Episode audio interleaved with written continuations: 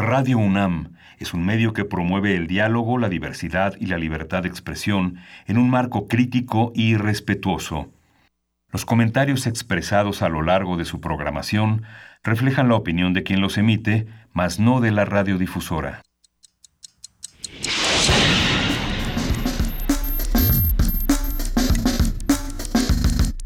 Primer movimiento. El mundo desde la universidad.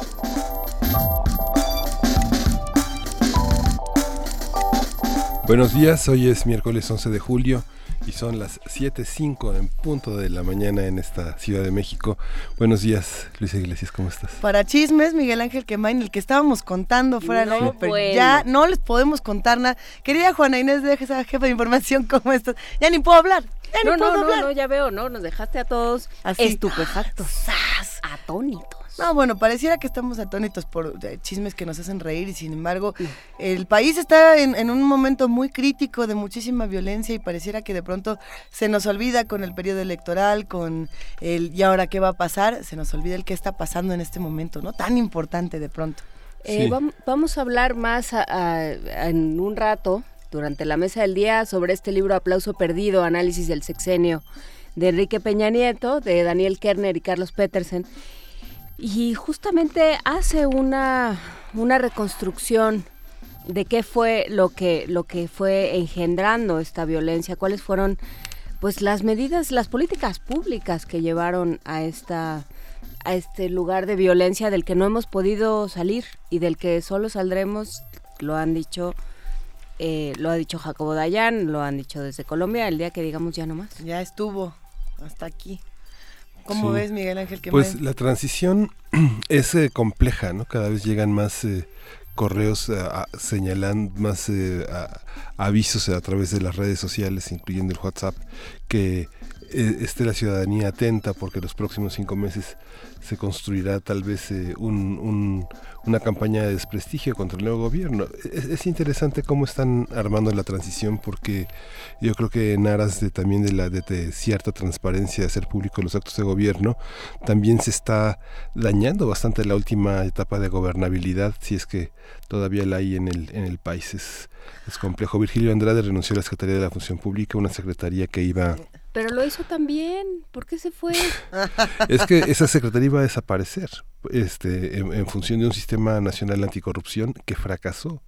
Fracasó, digamos, toda la, todo el proyecto de profesionalización de los servidores públicos que tardó 12 años en, eh, en echarse a andar y ahora desaparece. El Sistema Nacional Anticorrupción no puede echarse a andar y ahora todo está en la fe por Irma Erendira Sandoval, que será la próxima secretaria de la Función Pública, dejando limpio el pasado de toda la corrupción. ¿no? Así es que esa, esa, esa es una cuestión como un poco penitencial, un poco religiosa. ¿no? Hay que ver. No, es hay expiar, Que, hay que estar súper atentos a eso que mencionas, Miguel Ángel.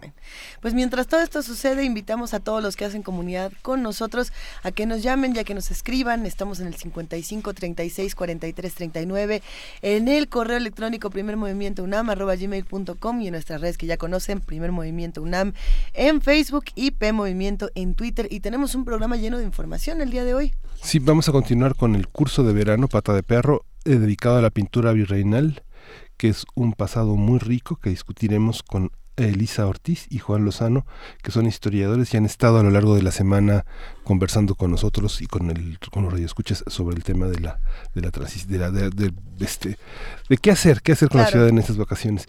Y vamos a tener también la presencia de José Luis Cruz hablando del festival Olin Can, que es un festival internacional de las culturas en resistencia que trae pone sobre la mesa una serie de músicos, de actores, de dramaturgias muy interesantes. José Luis Cruz, que es dramaturgo y director de Olincan, va a estar con nosotros. Va a estar bueno. Hoy tenemos una nota, nota nacional interesante. ¿Cómo vigilar la transición? Vamos a estar platicando con Eduardo Boor, que es director de Transparencia Mexicana, que sin duda nos dará los mejores consejos. Y vamos a tener en la nota internacional la reunión de la OTAN. Vamos a tener el comentario Que les de, está saliendo padrísima la Sí. reunión de la OTAN, ¿eh? Hija. de Luis Guacuja, responsable del programa de estudios sobre la Unión Europea del posgrado de la UNAM. Podría ser peor, ¿no? La reunión en la OTAN, o no podría ser peor. Tú tienes mucho dinero, Luis Adame. ¿Qué, modos? Ay, ojalá, ¿verdad? Que no tuviera mucho dinero. Ay, qué bonita fantasía. Poesía necesaria esta mañana le corresponde a Juana Inés de esa, porque todos lo pidieron, sí, porque te tocaba el lunes. Pero, y fueron los heterónimos de. Ah, no, le toca Les mandé a, Miguel le toca a Miguel Ángel. ¿Qué te toca, Miguel Ángel? ¿Ya estás listo? Casi. ¿Casi? Sí. Ahí hay unos buenos consejos. Eh, por ahí estaba leyendo que alguien te había escrito, no sé si, es que ya no sé si te, si te arrobaron o no, como se dice ahora, eh, que te volvieras a poner a la Leonard Cohen, que les ah. había gustado mucho esa vez que leíste algo muy, no sé qué, ¿cuál habrá sido? ¿Te acuerdas? ¿Cantaste Everybody Knows? Sí. Everybody Knows. Qué bonito es cantar a la... Bueno, Miguel Ángel Quemain está cargado de la poesía necesaria esta mañana. Y vamos a tener una mesa sobre el balance del sexenio, como señalaba Juan Inés de esa, este libro que Daniel Kerner, politólogo argentino, comentarista de Univisión y director de la cobertura de México y Argentina del Eurasia Group, este, realizó y es un, un balance interesante de toda esta catástrofe que terminará el primero de diciembre. Pues sigamos haciendo comunidad entre todos aquí en este programa. Escríbanos, llámenos y recuerden que tenemos música justo para arrancar. ¿Con qué será que arrancamos? Vamos a arrancar con de Miguel Bernal Jiménez, nada menos. Ah. Es Sinfonía Poema México con la Orquesta Filarmónica de la Ciudad de México. Miguel Bernal Jiménez.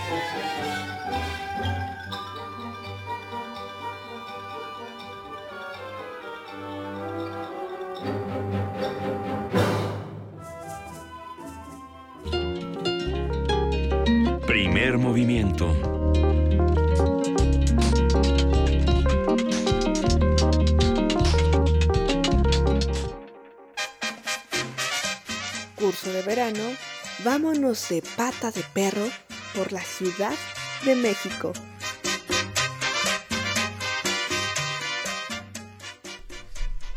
La Pinacoteca del Templo de la Profesa está ubicada en el centro histórico y cuenta con una, una, gran colección de pinturas, esculturas, libros, fotografías, muebles, objetos litúrgicos e incluso una copia del Acta de Independencia. En el recinto se pueden encontrar temáticas variadas como las advocaciones marianas, la historia de la Compañía de Jesús y del oratorio filipense, los ejercicios espirituales de San Ignacio de Loyola, capturados por Cristóbal de Villalpando, Antonio de Torres, José de Alcíbar, Juan y Miguel Correa, la dinastía de los Echave, y la de los Juárez, entre otros. Vamos a conversar sobre pintura virreinal con Elisa Ortiz y Juan Lozano, historiadores que han estado en este curso de verano Pata de Perro a través de la ciudad y estaremos concentrados no solo en la pintura virreinal, sino en la profesa. Gracias por estar con nosotros. Hola, muy buenos días. Hola, buenos días. A ver, nos da mucha emoción hablar de este tema porque a muchos nos apasiona y muchos otros pensamos que nos apasiona y no tenemos ni la menor idea de lo que estamos hablando cuando hablamos de arte virreinal. ¿Cómo podríamos eh, darnos un, un, primer clavado, un primer arrojo a un tema tan rico, tan generoso y tan complejo como, como este en particular? Híjole, se, echa, se, echan ojitos. eh, en el caso del tema virreinal, luego la gente le da un poco la vuelta, porque se piensa que en su mayoría es de carácter religioso. Ajá. Y aunque sí, eh, sabemos que la, la, iglesia fue la principal benefactora de, de los artistas de, de, la época colonial, entonces la mayoría tendrá temática religiosa, pero también existe un arte civil, por ejemplo, los retratos familiares, uh -huh. este, cuadros de castas, se me ocurre en este momento. Y en el caso de la Pinacoteca queremos hablar de, de ella porque también cuando uno piensa en colecciones de arte sí. virreinal, uno piensa inmediatamente en la magnífica colección que tiene el, el MUNAR, el Museo Nacional de, de Arte, que ese existe desde 1982 como tal, ahí uh -huh. en lo que fue el Palacio de, de, Comunicaciones, en Tacuba número 8. Y todo el mundo va directamente al Munal, pero también hay otras opciones. En este caso, la, la Pinacoteca, que está ubicada allí en Isabel la Católica, esquina, esquina con, con Madero. Además, no está muy lejos. Se no está, está muy cerca, si exactamente. Se pueden visitar los dos sin ningún problema, con la única limitante que la profesa tiene un horario de solo se puede visitar los sábados de 10 de la mañana a 12.30. De, de, de 12 a, a 2 de la tarde es, es, el horario de, de la profesa, digo, es un horario muy chiquito, pero de verdad dense una vuelta, vale mucho la pena y vale mucho la pena también visitar, visitar la iglesia, ¿no? Porque es, es, es, un, es un edificio que resguarda un montón de cosas bien interesantes y donde se gestaron un montón de cosas bien importantes, ¿no? O sea, prácticamente ahí se consumó la independencia de nuestro país. ¿No? Y, y, y como bien decía Elisa, si bien no solo el arte virreinal es, es, su, en su gran mayoría religiosa, no creo que el arte de todo el mundo en un 80% es, es religioso, ¿no? Pero debemos o, debemos tratar de quitarnos ese velo de religiosidad y entrarle a las pinturas por lo que son y al final de cuentas un, uno queda eh, maravillado no solo con, con, con los trazos de, de, los, de los artistas, sino con las temáticas que se retratan, ¿no? O sea, hay historias con las que te puedes quedar fascinado y picarte en una pintura por horas y horas y horas. ¿no? ¿Cómo en cuál? Vamos a jugar a que vamos a la pinacoteca. Híjole, creo que aquí Juan nos va a poder contar muy bien sobre la pintura, creo que es la pintura estrella de la, de la colección. Sí, hay una pintura que es fantástica, son eh, las penas en el infierno, está, eh, digo que es la obra estrella de, de la pinacoteca, vayan a, a arroba diario punto transeúnte en Twitter, uh -huh. ahí está. Es, es una cosa eh, fascinante, ¿no? Porque son pequeños recuadros, bueno, es un gran lienzo, pero que está dividido en pequeños recuadros en los que se muestran todas las, las eh, eh, torturas que se pueden padecer en, en, el infierno. Entonces de repente vemos a un hombre atravesado por la cabeza con un clavo, ¿no? Y un demonio pellizcándole los pezones a, a otra persona, y una serpiente mordiéndole a, a, las piernas a otra, ¿no? Es un, es un cuadro em, realmente inquietante, ¿no? Pero, uh -huh. pero también es, es fascinante, ¿no? En, en todo ese movimiento que hay dentro de la pintura y en todos los colores y en todas las expresiones que hay, que hay en el cuadro. Es, realmente... ¿Podemos repetir el nombre del cuadro y el, y el artista para los que nos están escuchando que lo vayan buscando y para compartirlo en nuestras redes? Mira, el autor es anónimo, no se conoce quién, quién, pintó esta obra, pero se le conoce como Las penas del infierno y es de aproximadamente finales del siglo XVIII. Finales del siglo, del siglo XVIII. A ver, aquí tenemos justamente la imagen. ¡Ay! ¿Y como cuánto mide? Está, está brutal. ¿Serán alrededor de unos tres metros? no, yo creo que menos como dos, dos metros, porque sí es un lienzo grande, pero este es impactante.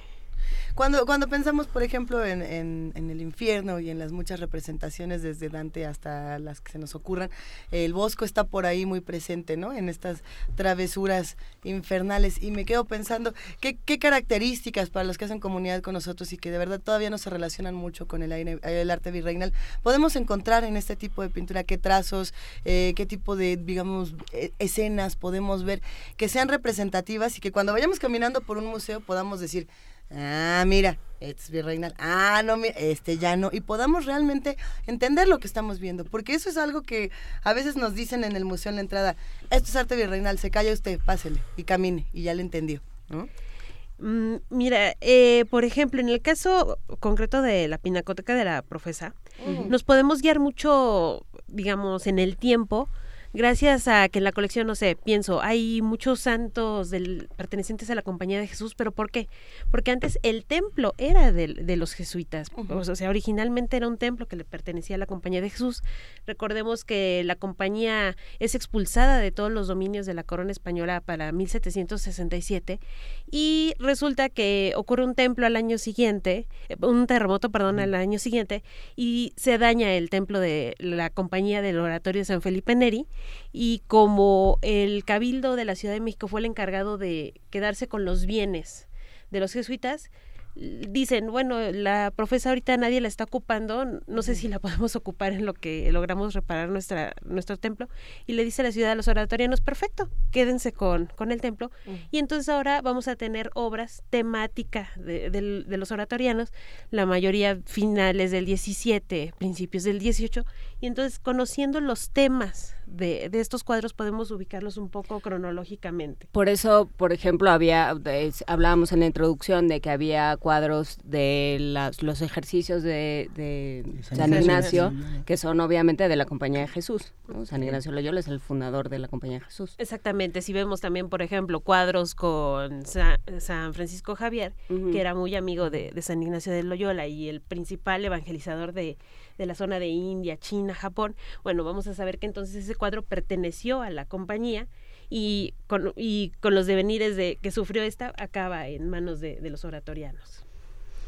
Que, también hay que aclarar que, este templo de, los oratorianos, que hoy está en, República del Salvador, también sufrió un montón de, devenires, ¿no? Porque el templo no estaba construido o, terminado cuando, cuando ocurre eh, este terremoto, se cambian a la profesa este, este edificio queda abandonado en República del Salvador. En el siglo XIX se convierte en un teatro, el Teatro Arbeu, y para los 60 del siglo XX eh, se, se, demuele la, parte o la estructura que habían hecho frente, frente, a, la, frente a la iglesia y se redescubre la, la, portada, ¿no? que es bellísima y se hace ahí lo, lo que hoy es actualmente la, la, Biblioteca Calero de Tejada. ¿no? Eh, ¿qué, ¿qué, revisar? Porque eh, hablábamos, hablar de, arte virreinal implica hablar de arte de un periodo, ¿no? O sea, es, en términos más que estilísticos, es más en términos cronológicos. Temporales, sí. Del siglo XVI al siglo... Principios del XIX. Ahora sí que antes de la consumación de la independencia se puede hablar de, de arte colonial. En este sentido, como nosotros somos más historiadores que historiadores del arte, nosotros no estamos tan enfocados a la técnica de los artistas. Nosotros nos enfocamos a la, temática como tal del cuadro, por qué se hace no sé, vuelvo a los ejemplos, ¿por qué se hacen cuadros de San Ignacio de Loyola? Pues porque se acaba de fundar la compañía, cuando ya apenas estaban organizando las colonias en, en América, este, y nosotros nos interesamos en estas temáticas para identificar la vida de los santos. No sé, a lo mejor aparece San Francisco Javier con un cangrejo y un crucifijo.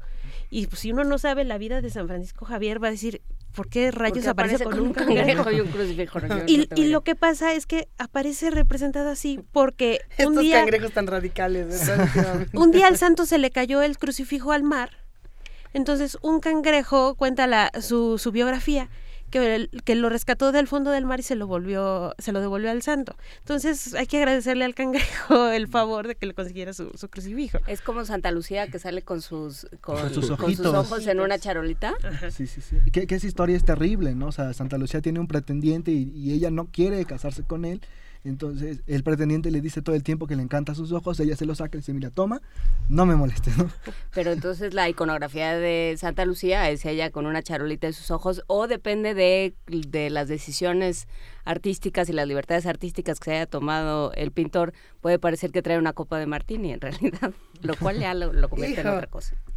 Hay que, hay que ver todas las interpretaciones. Bueno, entonces por lo pronto estábamos en la pinacoteca y después nos fuimos caminando hacia no, hoy nos vamos hoy nos quedamos en la nos quedamos en la ah, queremos rendirle el debido Instálense, muchachos, despláyense, como Pues vamos a conocer más rincones de la Pinacoteca, que además se antoja muchísimo pasar un día entero por allá. Sí, por ejemplo, todo el mundo le dice la profesa a este templo, cuando en realidad pues ese no es su nombre. Su nombre es este la iglesia de San José del Real, un nombre que nunca funcionó. Todo el mundo le, sigue llamando hasta la fecha la profesa, la iglesia de la profesa, la iglesia de la profesa.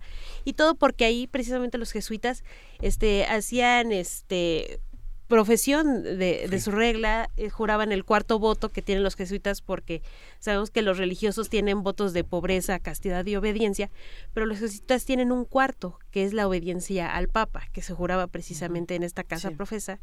Y este, cuando ya pasa a este a manos de, de los filipenses, del oratorio, este, ya también ellos realizan a cabo sus ejercicios espirituales de acuerdo a su, a su regla aparte, la, la, construcción es, preciosa, ¿no? La construcción es del siglo XVIII, la, la, hace eh, Perro de Arrieta, que entre otras cosas hace la primera basílica eh, de Guadalupe, hace también el Templo de Santo Domingo, eh, el Palacio de la Inquisición a, un ladito, ¿no? O sea, es, es, es, una construcción de un hombre importante en el siglo, en el siglo XVIII, ¿no? O sea, no es, no es una, una, una un edificio que ¿No era del XVI? Ya, ya, me hice bolas. ¿De cuándo es la profesa? Em, inicia su construcción para, para principios del 17, mm. este, a cargo de, de los jesuitas, y obvio, si hay dinero, se va a procurar que el templo esté al último grito de la moda artística. Entonces, por ejemplo, se, se reconstruye algunas partes para el siglo XVIII y con este auge del neoclásico ya a finales del XVIII, principios del XIX, bueno, llega el arquitecto valenciano Manuel Tolsa mm. a imponer la moda neoclásica en la, en la Ciudad de México y él es va a ser el encargado de hacer una nueva remodelación de, de, la, de la profesa y actualmente el, retablo que el retablo mayor que existe ahí pues es creación de, Manuel Dolza. A ver, eh, brevemente tenemos una pregunta de los que hacen comunidad con nosotros. Eh, su nombre es Selene Velázquez, le mandamos un abrazote. A ver, está, está, buena esta pregunta, a ver si se puede. Si no, Selene, no te preocupes, ahorita entre todos la averiguamos. Dice, ¿podría preguntar por favor por la porterita? Estamos restaurando un retablo barroco con una imagen idéntica de ella por José de Páez en 1770 en Monterrey. Está difícil, esta, esta yo no me la sé, para que perdóname, Selene. Eh, la, porterita. De esa sí no tengo, ahorita no me viene, o sea, me vienen imágenes, me vienen imágenes de José de Páez, pero ahorita no ubico esa, pero sí que se ponga en contacto con nosotros y a lo mejor podemos este averiguar algo. ¿Cómo se podrían poner los radioescuchas en contacto con ustedes para este tipo de preguntas ya más específicas? Pues pueden, pueden escribirnos por, por Facebook o, o, por Instagram, estamos como arroba diario.transeunte y en Twitter estamos como arroba diario transeúnt. Y respondemos todo lo que nos piden. Excelente. Bueno, ya compartiremos más información sobre esto y en cuanto nos enteremos, les vamos a contar quién es este personaje para saber ¿Quién es la porterita? Pero bueno, por lo pronto estábamos en los retablos y en estas otras historias. ¿Cómo le seguimos? Luego, también para entender un poco cómo se fue conformando esta colección de, de la Pinacoteca, bueno, ya vimos que tiene obras de que pertenecieron a la Compañía de Jesús, tienen obras que pertenecieron a, la Orden del Oratorio de San Felipe Neri, pero de repente nos podemos encontrar con otros santos o con algunas advocaciones de la Virgen, no sé, pienso de los remedios o de la Merced, y uno se podría preguntar, ¿qué hacen en una iglesia que pertenecían que de seguro ni siquiera adoraban a este tipo de advocaciones marianas. Bueno, recordemos que durante el gobierno de Juárez ocurre la exclaustración de, de los conventos, este, se le quitan bienes a la iglesia y llega un momento en que las iglesias incluso ya no se ocupan para el culto. No sé, algunos conventos acabaron siendo escuelas de artes y oficios, por ejemplo, pienso en el de San Lorenzo, que después pasó a ser escuela de artes y oficios y actualmente incluso es un edificio del Instituto Politécnico Nacional. Y muchos, muchas veces los cuadros se mandan a otras iglesias, a otros conventos. En este caso, eh, la profesa recibió algunos que pertenecieron al gran convento de San Francisco de México, que está ahí en la calle de Madero. Eh, también tiene obra que pudo pertenecer a San Agustín de, México, que está para República de, El Salvador y, este, y la calle de Isabel la Católica.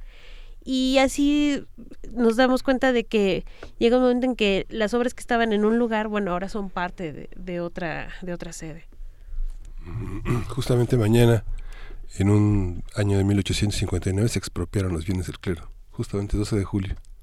Ay, qué bonita fecha, Miguel Ángel. Es que la han señalado mucho ahora que este, digamos, las, la, la, iglesia le ha dado la bienvenida tanto a López Obrador.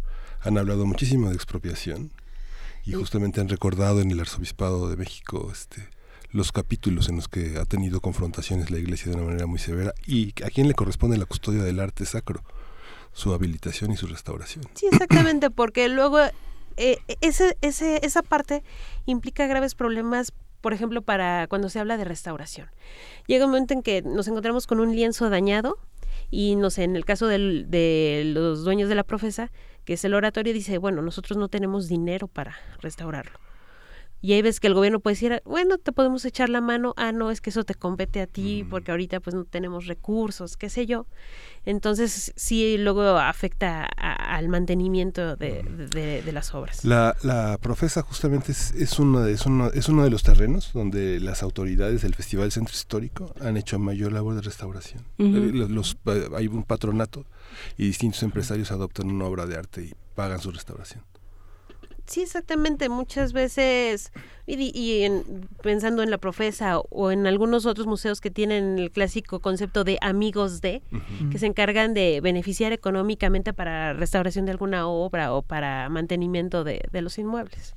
Pues está buenísimo este tema. Vamos a escuchar una breve pieza para seguir conversando todos juntos, porque además se están armando buenas preguntas. Vamos a seguir la ruta que mejor nos lleve a ya tenemos el retablo de José de Páez. A ver, a ver, ahí vamos para allá. Vamos a escuchar Sonata en Sol Menor para flauta de pico y bajo. Perdónenme, es que no, no alcanzo a ver, pero porque hay una lámpara siniestra que lo único que me hace es ver un brillo celestial, virreinal, bien bonito. Esto es anónimo justamente del archivo de la Catedral de la Ciudad de México. Vamos a escucharlo.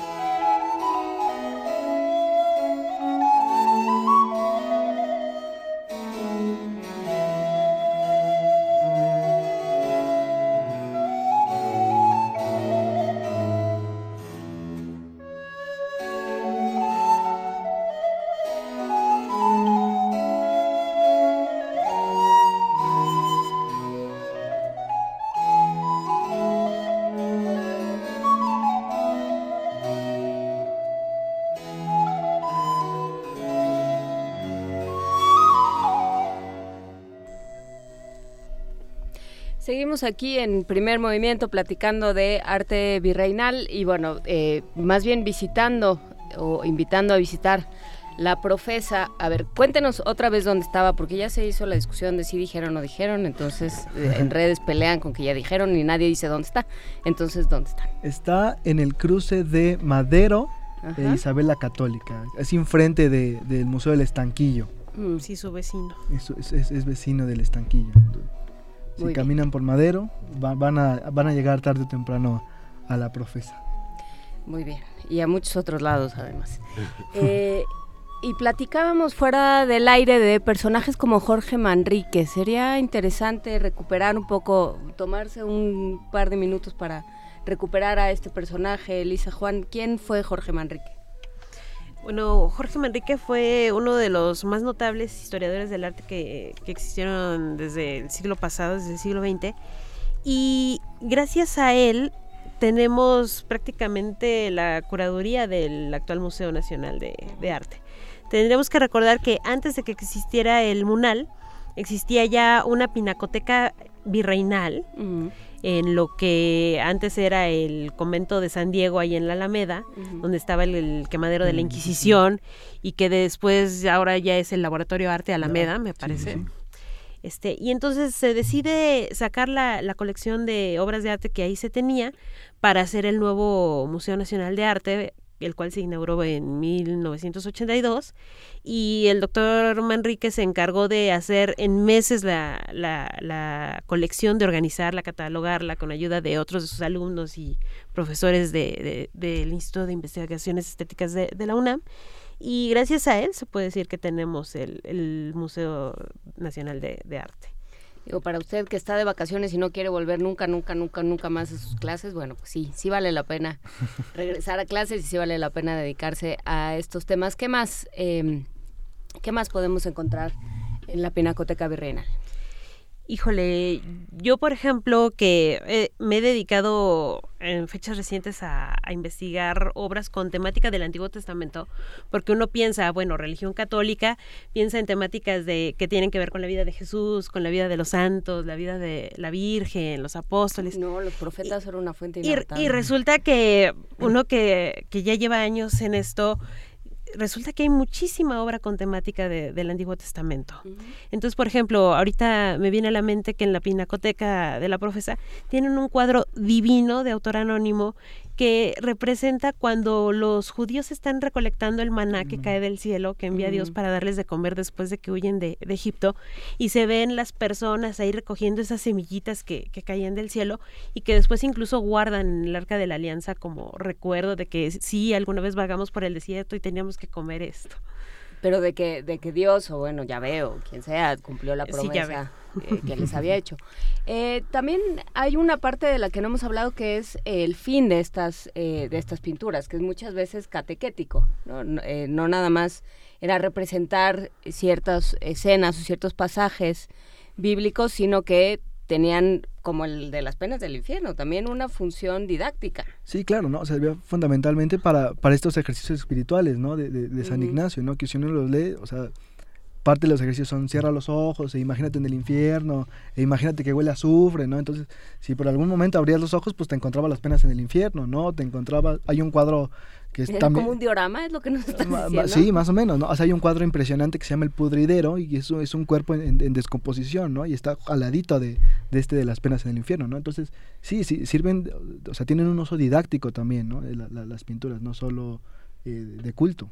Sí, también en, en, la colección encontramos, por ejemplo, un via, un via Crucis de José de Alcíbar, finales del 18, principios del 19, que son las 14 estaciones que ilustran este cómo fue el camino de Jesús este al Calvario, ¿no? Entonces, primera caída, segunda caída, cuando lo ayudan con la cruz, cuando es crucificado, cuando se juegan las vestiduras, y eso ayudaba incluso a la hora de, de hacer, por ejemplo, las misas también, ¿no? Eh, luego muchas veces estas temáticas tienen que ver con la devoción, de, del pueblo, ¿no? Por ejemplo, pienso en las cofradías, que si había una cofradía dedicada a San Francisco Javier, bueno, tenían que mandar a hacer obras de, de este santo que también hicieran series de su vida para que los feligreses conocieran la vida de, del personaje. Y, también hay un montón de, patrocinios, ¿no? Que son estos santos al centro con grandes capas y bajo la capa un montón de, eh, de gente, ¿no? Servía mucho también para cofradías, ¿no? Como para representar que, que, que tal o cual santo era el protector de, de, ese, de ese sector, ¿no? ¿Y las bandas, por ejemplo, los exvotos, no hay? Eh, ¿O no eran del periodo? Pues, debe de haber, pero esos, bueno, la mayoría se hacían de forma particular para, para agradecer algún favor este eh, recibido, no sé, se me ocurre ahorita, hay gente que manda hacer estos exvotos dedicados a la Virgen que porque no se murió después de haberse accidentado porque se cayó del caballo o porque los asaltaron cuando iban de camino al pueblo y resulta que afortunadamente no les hicieron nada a los ladrones. Cristóbal de Villalpando, es que estoy viendo tus apuntes. Cristóbal de Villalpando, este, ese es otro personaje importante de la, de la eh, pintura virreinal. Sí, claro, es uno de los artistas más conocidos y estudiados, me imagino, del no que más, ¿no? ¿Sabemos por qué unos firman y otros no? ¿Por qué unos son anónimos y otros son, este, sí tienen su firma? ¿O no, no hay una razón particular?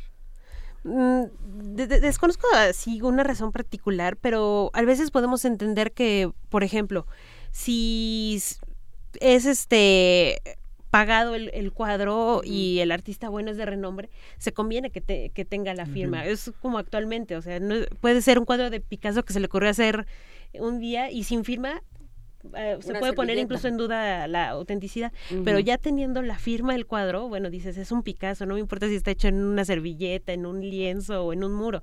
Entonces la firma sí adquiere cierto valor, sobre todo cuando es, por ejemplo, de Correa, de Villalpando, de, los grandes artistas este, no hispanos. Y hay veces que los artistas tenían un taller entonces, estos alumnos que empezaban a aprender las técnicas del gran maestro eh, que encabezaba este taller, eh, eh, también ayudaban a la elaboración de las obras. Entonces, muchas veces se dice, la obra es del taller de tal artista, porque se ve la técnica que les enseña este maestro, pero bueno, también hay otras manos involucradas. No sé, quiero pensar por ejemplo... quien hacía la talacha, Sí, claro. Sí, claro Quiero pensar, por ejemplo, en el caso de la sillería que existe en el Salón del Generalito, en el mm, Museo del Antiguo Colegio de San Ildefonso. Bueno, se habla de que es la sillería hecha por el taller de Salvador de Ocampo, que era el maestro tallador, pero bueno, es una sillería tan grande que de seguro intervinieron muchísimas manos para elaborar cada una de las tallas. Pues algo más, alguna otra cosa que no se puede uno perder cuando vaya a la Pinacoteca Virreinal. Eh, estaban diciendo que, hablando sobre las horas de entrada y las, ah, las puertas de entrada, este, ¿pueden contar un poco más cómo hace uno para acceder fácilmente a la Pinacoteca? Pues la Pinacoteca solo abre los sábados de 12 de la tarde a 2 de la tarde. O sea, entran al templo hasta el fondo del lado derecho, por donde está la, la sacristía hay una puertita muy chiquita, pregunten y, pueden, pueden entrar a la, a la, pinacoteca, ¿no? Solo a partir de las 12 y, los sábados. Sí, su acceso es gratuito. Este, nada más si quieren colaborar a la conservación de, de estas obras de arte, bueno, si pueden hacer un donativo voluntario sería lo ideal, por favor. Muy bien. Esto fue un espacio patrocinado por la Pina. Muchísimas gracias a los dos. Y mañana, ¿qué vamos, qué esperamos mañana? ¿Para qué nos preparamos? Híjole, mañana vamos a hablar de, de hospitales en la Ciudad de México, pero pensando en que algunos existen todavía en función desde el siglo XVI y algunos han cambiado completamente este su, función original y en qué han derivado. Va a ser un paseo histórico sobre estos inmuebles. Ah, qué maravilla. Pues mañana platicamos de hospitales. Pues vamos a escuchar música, vamos a escuchar Elegit Eum Dominus de Gaspar Fernández. Es la entrada del virrey a Puebla. Gracias, Elisa Ortiz. Gracias, Juan Lozano. Gracias. Venga, vamos.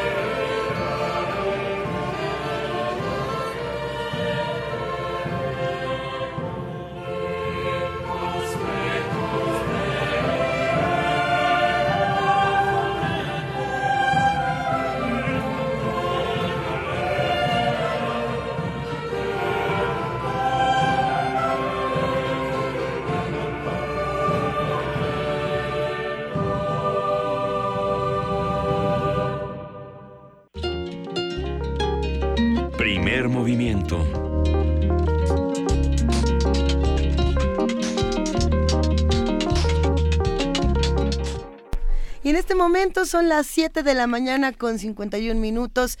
Hoy es miércoles 11 de julio y seguimos aquí en primer movimiento. Sí, es que según yo no lo dijimos, pero igual y sí lo dijimos, ¿verdad? Que era miércoles. Sí, sí, sí. Porque yo siento que es martes todos los días. Ayer era martes, antes era martes, el domingo es martes. Eh, tenemos mucho todavía en este Tal vez programa. por eso de que ni te cases ni te embarques. Ningún martes, ya. Ningún martes. Segu- ah, bueno, ya ni modo. Tenemos todavía más que compartir y el Festival Olincan es una de esas experiencias que uno no se puede perder para encontrarse con culturas en resistencia, para encontrarse con su propia ciudad y para disfrutar de uno de los mejores ratos. Ya se encuentra con nosotros José Luis Cruz, dramaturgo y director de Olincan desde hace más de 15 años. ¿Cómo estás, José Luis? Buenos días. Hola, pues un gran gusto estar en esta en este cuadrante de la universidad, esa radio en donde realizamos un, un montón de proyectos de radioteatros hace muchos años. Justamente, eh, espacios Todavía, en todavía, todavía eran en cintas, José Luis. ¿Cómo? Todavía se hacían en cintas. En cintas, claro. Eres Jaime. José Luis, desde hace 15 años diriges el festival. ¿Qué, qué, qué significado tiene para la ciudad tener un festival de las culturas como este? ¿Cómo está organizada la programación? ¿Cómo ha crecido en estos años y qué puertas ha abierto hacia otros continentes? Miguel Ángel, eres Miguel Ángel. Sí, Ah, hola, ¿cómo estás? bien, José Luis. Eh, eh, viejos amigos, ¿no? Viejos amigos. Nos volvemos a Desde el, desde, el- desde el sótano. Viejos los cerros. dice. Viejos los cerros. bueno, oye, bueno, el festival ahora eh, cumple en esta edición el 15 aniversario, entonces somos quinceañeros, ¿no? Eh, ha venido evolucionando el festival año tras año después de, de una larga, un largo periodo en donde hemos presentado músicas de muchos contextos culturales de todo el mundo. Hacíamos un recuento y hay más de ochenta y tantos países que han venido a nuestro festival y eh, y seguimos en resistencia porque eh, la lucha no acaba nunca, ¿no? Hacer un proyecto cultural en México tiene una una doble significación. La primera es eh, ya en sí un, un, un proyecto como este eh, es muy difícil producirlo porque no no encuentra, no hay acomodo en, en, digamos que en las políticas culturales, si es que las hay a veces, eh, dentro del contexto oficial. Eh, es un festival independiente. Y por otro lado, eh, las burocracias eh, un poco cercan a los proyectos independientes y no les permiten evolucionar, porque cada vez que entra un gobierno quiere hacer borrón y cuenta nueva y los las experiencias ya probadas de tantos años pues parece que no significan nada porque hay un ímpetu eh, de, de, de volver a fundar las, las cosas cada vez, ¿no? Entonces, y otro es la parte, cuando hay un festival de esta naturaleza, es la parte, digamos, económica, que resulta también un poco complicado. Pero fuera de esto, sí, eh, nuevamente el festival, este año, eh, para el festejo del 15 aniversario, eh, estamos provocando creaciones entre eh, músicos, por ejemplo, de África y eh, músicos de Latinoamérica, sí, específicamente de México. Hay un encuentro en varias, eh, varios contextos, sí, de intercambios eh, de músicos de, de ambos eh, continentes, ¿no? Y se van a presentar en este quinceavo festival estos estas experiencias. Y por otro lado también hay una programación de, de casi eh, eh, todas las músicas que, se, que están experimentando, pero emergentes. Ujú. El Festival Olincan ha abierto las puertas para estas músicas emergentes que están resistiendo y se niegan a fenecer, se niegan a morir, ¿no? Ese es, ese es digamos, el contexto que ha venido desarrollando el festival. Por eso se llama eh, músicas en resistencia o culturas en resistencia. Eh, ¿Resistencia a qué? Resistencia a desaparecer.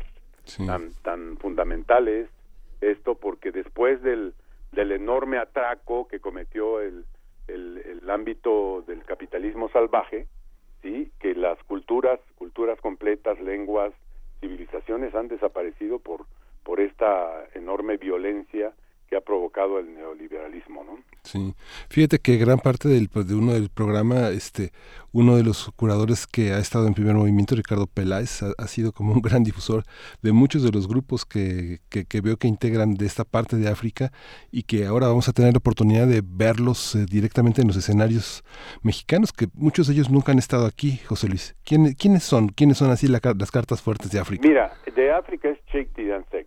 Sheikh Tidansek es un músico maliano que ha venido en otras ocasiones, pero eh, ahora, eh, te digo, viene específicamente a hacer un intercambio eh, de ida y vuelta, porque luego los músicos ya establecen estas relaciones y se van, ¿no? El, el Festival Lincoln provoca esto, ¿no? Estos encuentros. Y a partir de, de, estos contactos, bueno, hay un, hay una, digamos que un, una propuesta que tiene que ver con, con una estructura del, de, de la música mandengue, ¿no? del, del occidente de África. ¿sí? Toda la franja que hay eh, de la parte occidental que eh, recorre el río Níger. ¿sí? De ahí, ahí nacen las grandes músicas, de ahí, de ahí, de ahí se supone o se presume que viene el blues, que nace nacen estas grandes eh, eh, o inician estos grandes movimientos musicales. Eh, no sé si recuerdas aquel gran creador que fue maestro de Sheikh Tidiansek, por cierto, Ali Farkature, ¿no? Sí. Ali Farkature con su guitarra eh, reproduce el, el, blues y, y ese, ya ese blues es africano, pero es de ida y vuelta, ¿no? Él se conectó con, con eh, John Lee Hooker y con, con muchos de los grandes eh, del Mississippi, ¿no? Es del Mississippi al río Níger. Ese es la, la, el intercambio que ha habido desde siempre y en este caso eh, vamos a hacer una propuesta de, un afro jazz, eh, eh, afro jazz mandengue latino, ¿no? Hoy inicia el festival, José Luis, que, y termina el próximo 22 de julio. Sí, mira, para en esta ocasión hemos invitado a una orquesta, así se llama, Orquesta Internacional, y vamos, estamos invitando a a gente legendaria como Rocco el Pachucote, que va a tocar con estas músicas, eh, sus eh, piezas fundamentales que ha creado Rocco a través de del grupo también legendario que es este Maldita Vecindad. Panteón Rococó. Ah, sí, Maldita Vecindad. Sí, Maldita Vecindad. Y también otras sorpresas que todavía vamos a dar los nombres, que vienen a festejar, que son, son amigos del festival. Este festival, quiero decirte, que no se podría hacer sin la complicidad y la y la solidaridad de los de los artistas, de los músicos, porque es un es un festival eh, digamos de, taloneo, ¿no? Por llamarlo en la jerga eh, más eh, cotidiana, ¿no? Sí, porque el festival no tiene grandes presupuestos y los músicos lo saben y vienen, tocan, se solidarizan por un bajo costo, nos dan el apoyo, este, lo mismo que los, eh, eh, digamos, los que rentan los equipos, nos ayudan, y, así vamos, eh, los hoteles bajan los precios, así vamos haciendo la ronchita y se van haciendo los grandes carteles, ¿no? Porque el festival es gratuito, siempre ha sido gratuito, ¿sí? La delegación Tlalpan nos apoya, nos apoya con algunos recursos, los espacios, y así hemos podido eh, lograr esta cuestión. Ahora, a nivel musical, también hay una serie de, propuestas. Viene eh, un grupo de, que se llama, eh, es un intérprete de la cora, ese instrumento maravillosa, maravilloso, que toca y ha encumbrado un gran, gran intérprete que se llama Tumani Diabate de Mali. Mm. Y Tumani heredó a los jóvenes de este instrumento y aquí viene eh, Sekou Koyate. Koyate le dicen a este chico, el, el Jimi Hendrix de la Cora, porque ha adaptado la Cora a efectos nuevos y, contacta con los jóvenes y hace una especie de propuesta de, de afrobeat Oye, José Luis, fíjate que este, nos acercamos a un, corte en estación, pero bueno, toda la información ya está en redes sociales, vamos a, anunciar periódicamente los grupos que se presenten y bueno, pues te agradecemos muchísimo que hayas hablado a nombre de este festival, del que eres su director y pues vamos a estar atentos y les deseamos todo el éxito esta noche, esta tarde de hoy en Tlalpan. Pues muchas, muchas gracias, Miguel Ángel. Hasta luego, Estamos José en contacto. Sí, José Luis. Un abrazo. Te esperamos por allá, ¿eh? Gracias, hasta luego. Hasta luego. Vamos a una pausa. Primer movimiento. Hacemos comunidad.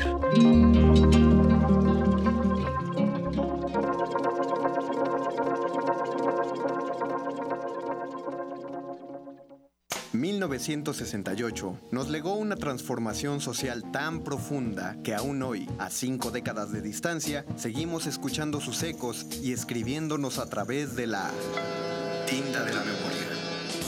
Si eres un joven entre 15 y 35 años, la Coordinación de Difusión Cultural UNAM te invita a participar en el concurso de escritura sobre los movimientos sociales y su legado cultural y educativo ensayo literario, crónica literaria, dramaturgia, relato gráfico, testimonio.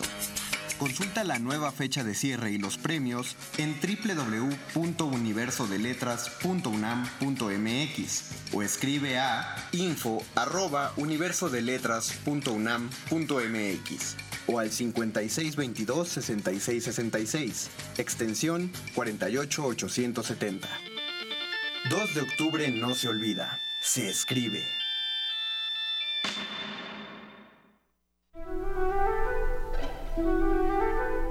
Amigos, yo soy Paulina Rivero Weber, directora del programa universitario de bioética. Yo los invito a escuchar El Árbol de las Ideas, Arte, Ciencia y Filosofía para la Vida. Es una coproducción con Radio UNAM en donde dialogamos con algunas de las grandes mentes de la filosofía y las ciencias en México acerca de los temas más importantes en el campo de la bioética. No se lo pierdan todos los miércoles a las 4 de la tarde aquí por el 96.1 de FM Radio UNAM. Experiencia sonora. La fortaleza de los mexicanos está en la unión, porque somos uno cuando se trata de ayudar a los demás, de darle lo mejor a nuestras familias y de trabajar para que a México le vaya bien. Gracias por tu confianza. Hoy queremos decirte que tu bienestar es lo más importante para nosotros. Por eso nos vamos a esforzar cada vez más ese es nuestro mayor compromiso y lo haremos con responsabilidad y un profundo amor por México. PRI. Maestras de Diego Rivera, Frida Kahlo, Olga Costa, José Clemente Orozco, David Alfaro Siqueiros y el Dr. Atl, entre otros destacados artistas, se exhiben en la exposición Colección MAM, abierta en el Museo de Arte Moderno. La selección pone al alcance del público las joyas de arte pictórico de artistas mexicanos del siglo XX. La exhibición Colección MAM está abierta en el Museo de Arte Moderno de Chapultepec, Ciudad de México. Los medios de comunicación deben adaptarse a su público. Eso incluye su lenguaje y sus gustos. Radio UNAM te invita a inscribirte en su taller de guionismo para medios, Storytelling, en el que podrás conocer las distintas teorías contemporáneas que analizan la estructura interna de un relato y la construcción de personajes. Dirigido a todos los interesados en el arte de la narración para medios de comunicación, radio, TV y cine. Imparte Alejandro Valdés Barrientos. Del 6 al 29 de agosto, todos los lunes y miércoles de las 18 a las 21 horas en las instalaciones de Radio UNAM. Informes e inscripciones al 56 23 32 73. Ordena tus ideas y evoca tus historias. Radio UNAM, Experiencia Sonora.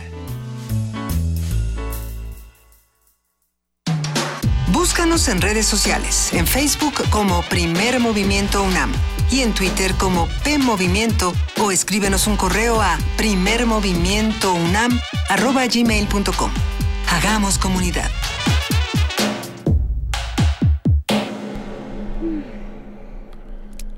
Vamos a ir a una Ah. segunda hora de primer movimiento muy interesante porque justamente vamos a hablar con Eduardo Borges en unos momentos para hablar de la transición y vamos a hablar del presupuesto que exige la OTAN para que los países contribuyan a los gastos de defensa designando un Producto Interno Bruto alto, ¿no?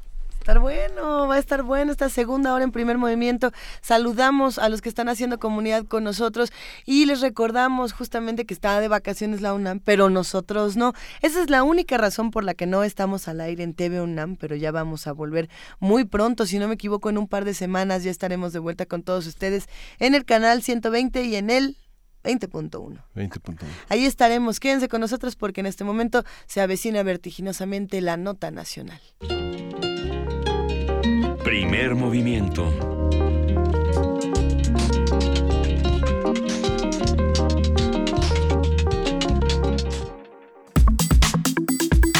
Nota nacional.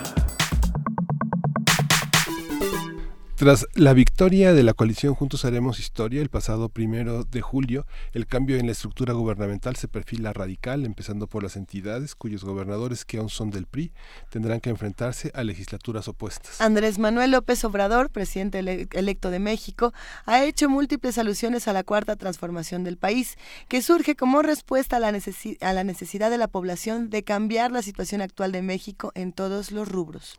Sin embargo, la responsabilidad de ese cambio no recae solo en la clase política, sino que es la ciudadanía la que deberá continuar dando seguimiento puntual a la labor del nuevo mandatario y al poder legislativo que encumbro. Y justamente los ciudadanos deben supervisar que el gobierno cumpla las promesas realizadas en campaña, así como la forma en la que se cumplen, y debe exigir transparencia y rendición de cuentas, que a mí me parece muy interesante que eh, desde el día uno o desde el día después ha empezado esta crítica y ha empezado esta tensión, y esperemos que no se pierda, que ese entusiasmo que tienen todos los ciudadanos siga como está.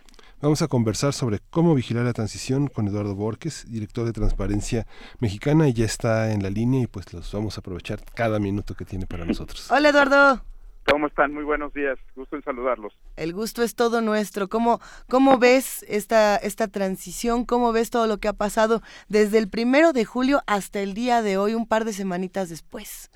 Mira, yo creo que, como ustedes lo, lo, lo dicen y lo dicen muy bien, la sociedad mexicana está cambiando, tan está cambiando que pues aplicó por un lado un voto de castigo ¿no? al, al gobierno que todavía está en funciones y que estará en funciones hasta el primero de diciembre, cuando menos en la parte ejecutiva, le aplicó un voto de castigo a, al gobierno en funciones también en el Congreso, a las fuerzas mayoritarias en el, en el Congreso, le dio un voto de confianza a Morena eh, y le dio un voto de confianza muy amplio, no, no solamente en el plano federal, sino en prácticamente eh, pues los congresos locales en los que hubo elecciones y también en algunas gubernaturas.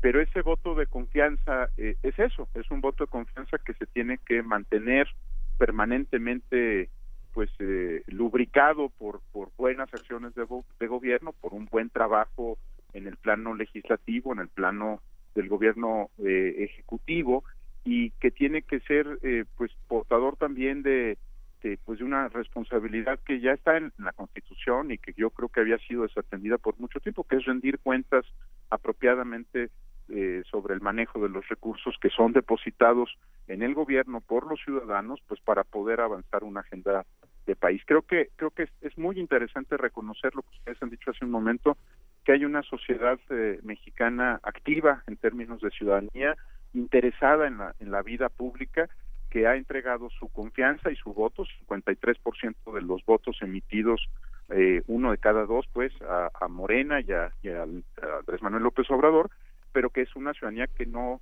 pues no, no va a dejar de ser mucho más interesada en la vida pública, mucho más exigente, que espera resultados y que espera verlos no solo pronto, sino que sean resultados duraderos, que no se, que no se pierda eh, pues esa confianza depositada en las urnas, eh, Luisa.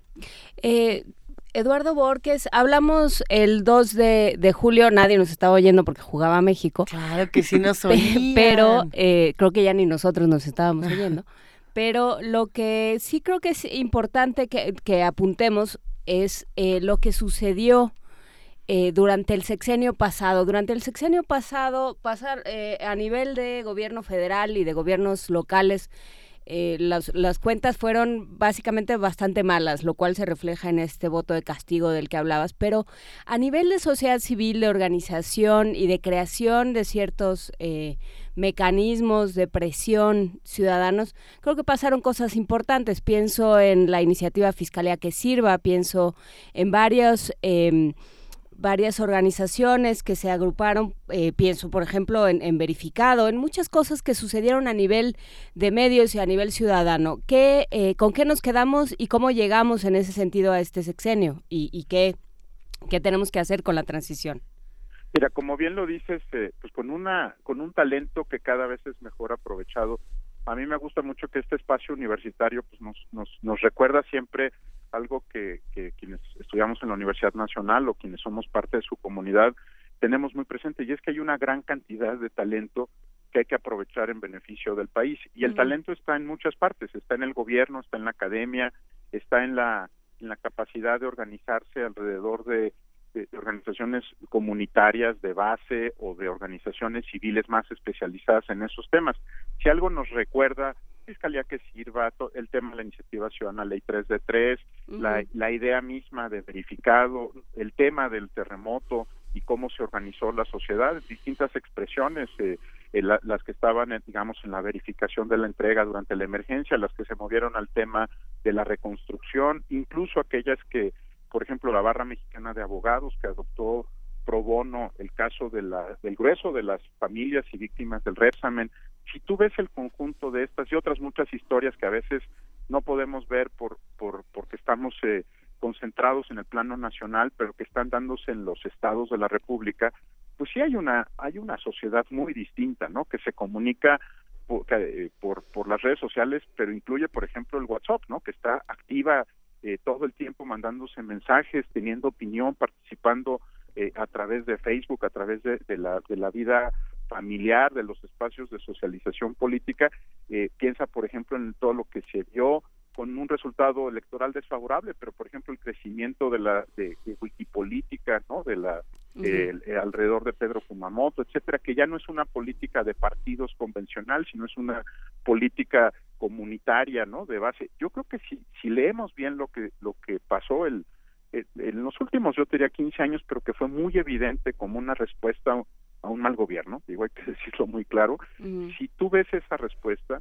lo, lo que tienes es una sociedad que está activa para muchas cosas, ¿no? Incluso para desarrollar eh, soluciones tecnológicas, han, han empezado a surgir muchas aplicaciones que, que pues a lo mejor no llegan a ser como las de las como Waze o como Uber, ¿no? Las grandes aplicaciones que todo mundo tiene, pero que cumplen un propósito social, en, ciertos temas. Esa sociedad no va a cambiar, ¿no? Esa sociedad va a seguir siendo eh, interesada en, la vida pública, se va a seguir articulando, va a seguir trayendo su talento, el talento de la del CIDE, del Colegio de México, de la UNAM, del Tecnológico de Monterrey a los espacios públicos y van a seguir empujando pues pues temas que sean de beneficio social.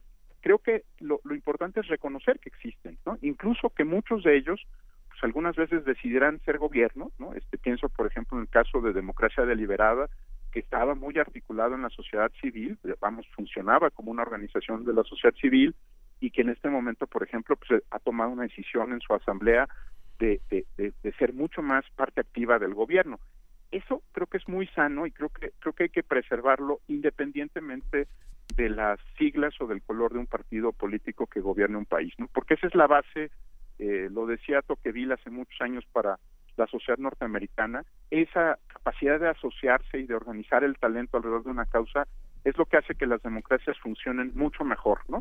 Puedes tener buen liderazgo político, puedes tener incluso buenos momentos de gobierno, pero la, la, la constante es esa sociedad eh, organizada, activa, preocupada, que puede lo mismo defender un parque ¿no? que defender la creación de una fiscalía independiente. Y creo que eso es algo que vamos a seguir viendo y que, que es sano para la vida democrática del país.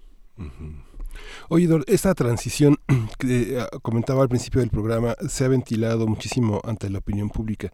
Justamente ayer hubo una conferencia de prensa para anunciar el, equipo de transición entre en, el, gobierno de la ciudad y fue hubo un lapsus muy interesante porque este el encargado de la no, no recuerdo su nombre pero el encargado de la comisión por parte del gobierno dijo ya ya nos reunimos para este, para tratar los temas fundamentales y poder pactar, pero, negociar la transición. Esta parte de la entrega-recepción de las, de las, este, de los gobiernos que tienen 60 días legales para inconformarse con cualquier entrega, eh, ¿qué, qué, pasa con esta, con este aspecto de la transición? Eh, hay una, hay una parte que no concede, y una parte que pacta. todo tendrá que ser de cara a la opinión pública. Este, es algo inédito en el país. ¿Tú cómo lo ves desde un organismo como el que diriges? Mira, varias organizaciones hemos estado platicando, por ejemplo, sobre hacer una transición abierta, ¿no? ¿Y a qué se refiere una transición abierta? Eh, pues primero que la información que se le entregue de un gobierno a otro, eh, creo que lo hemos platicado alguna vez, eh, la información es la materia prima fundamental del gobierno, ¿no? y de la vida democrática.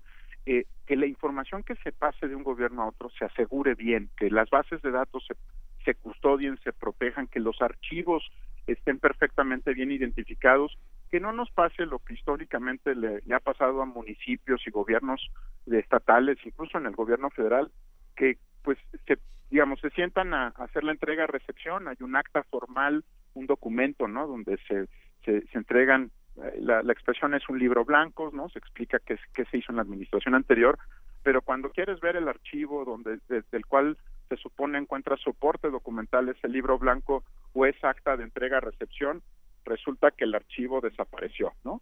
Y que, eh, por ejemplo, en, momentos como este, áreas muy sensibles de gobierno, como por ejemplo las licitaciones y los contratos vinculados, eh, pues no aparecen, ¿no? Y se no estaban documentados apropiadamente ciertos actos de gobierno, etcétera. Entonces, un primer punto creo que es cuidar la información y que la sociedad sepa pues qué les están entregando, ¿no? ¿Qué les están dando en custodia en términos de bases de datos, en términos de, archivos? Un segundo asunto tiene que ver con los recursos. Eh, platicaba con, con el que será probablemente, eh, pues está virtualmente eh, presidente municipal de San Luis Potosí, Javier Nava, un, un pues un candidato que obtuvo un resultado muy favorable en el caso de San Luis y pues lo que más le preocupa es cómo le van a entregar las cuentas de San Luis Potosí, ¿no? Eh, literalmente, eh, Miguel Ángel, déjame ponerlo así, las cuentas de banco, ¿no? ¿Qué te están entregando en términos de recursos para, para saber si, si te dejaron las arcas vacías o te las dejaron medio llenas y que el siguiente gobierno pueda ser muy honesto en términos de decir, miren, esto es lo que me están entregando, ¿no? En términos de recursos y lo que hay, ¿eh? Este, no, no nos engañemos, no, no si hay un desfalco pues habrá que investigarlo pero en muchos casos es solo mala administración y cuentas que están vacías. Creo que ese es un segundo punto. Y luego creo que el tercero y creo que a nosotros con quienes nos interesa la política pública eh, nos interesa mucho que esto se haga bien es que las cosas que estén funcionando no se cambien solo porque hubo alternancia gubernamental. Y estoy hablando de lo mismo gobiernos municipales que estatales que federales yo creo que ahí se necesita una enorme honestidad de las dos partes de decir, mira, este programa realmente está funcionando bien, ¿no? Y del otro lado decir, mira, en tanto no lo evalúe de forma independiente, creo que hay que darle continuidad y hay que mantenerlo. esos temas básicos que estoy describiendo de la, pues de la entrega-recepción, creo que no solo deberían de ser del conocimiento de, de, quienes participan en esas mesas, sino de pues de la sociedad en general, porque lo que estamos haciendo es viendo qué le entregó es vamos es como como entregar una casa en un cambio de propietario no pues ver que no traiga eh, vicios ocultos asuntos que dejaron debajo del tapete que en qué condiciones le están entregando la casa al siguiente gobierno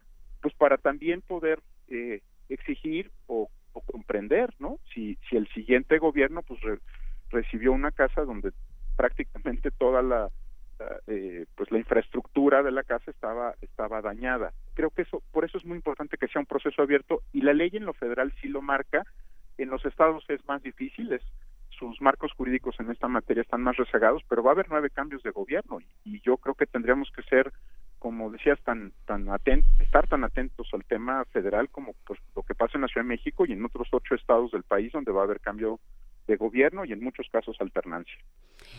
¿Y qué hacemos eh, con, con, lo que sigue? Digamos, eh, pienso en, en los problemas de violencia. O sea, ¿cómo entras a un estado eh, que está tomado por la violencia? Mira, yo creo que es una pregunta que si tuviera la respuesta y la pudiera dar en tres minutos sería verdaderamente me dedicaría a otra cosa. no, lo, lo, patentaría y se los llevaría a todo el mundo.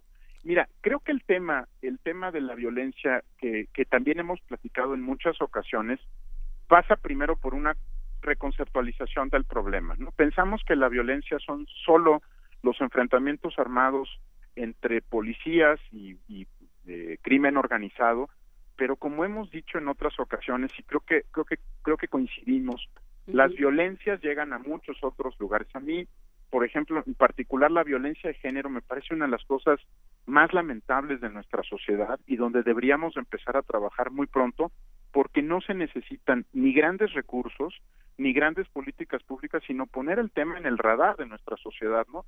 Hay una violencia de género permanentemente eh, eh, vivida por, por, por, pues, por prácticamente todas este, las, las mujeres cuando están en la calle, cuando están en, en posiciones de, laborales, ¿no? Este, bueno, no peleamos en la Ciudad de México, no vimos en los debates discusiones sobre el exmarido de una y el de otra.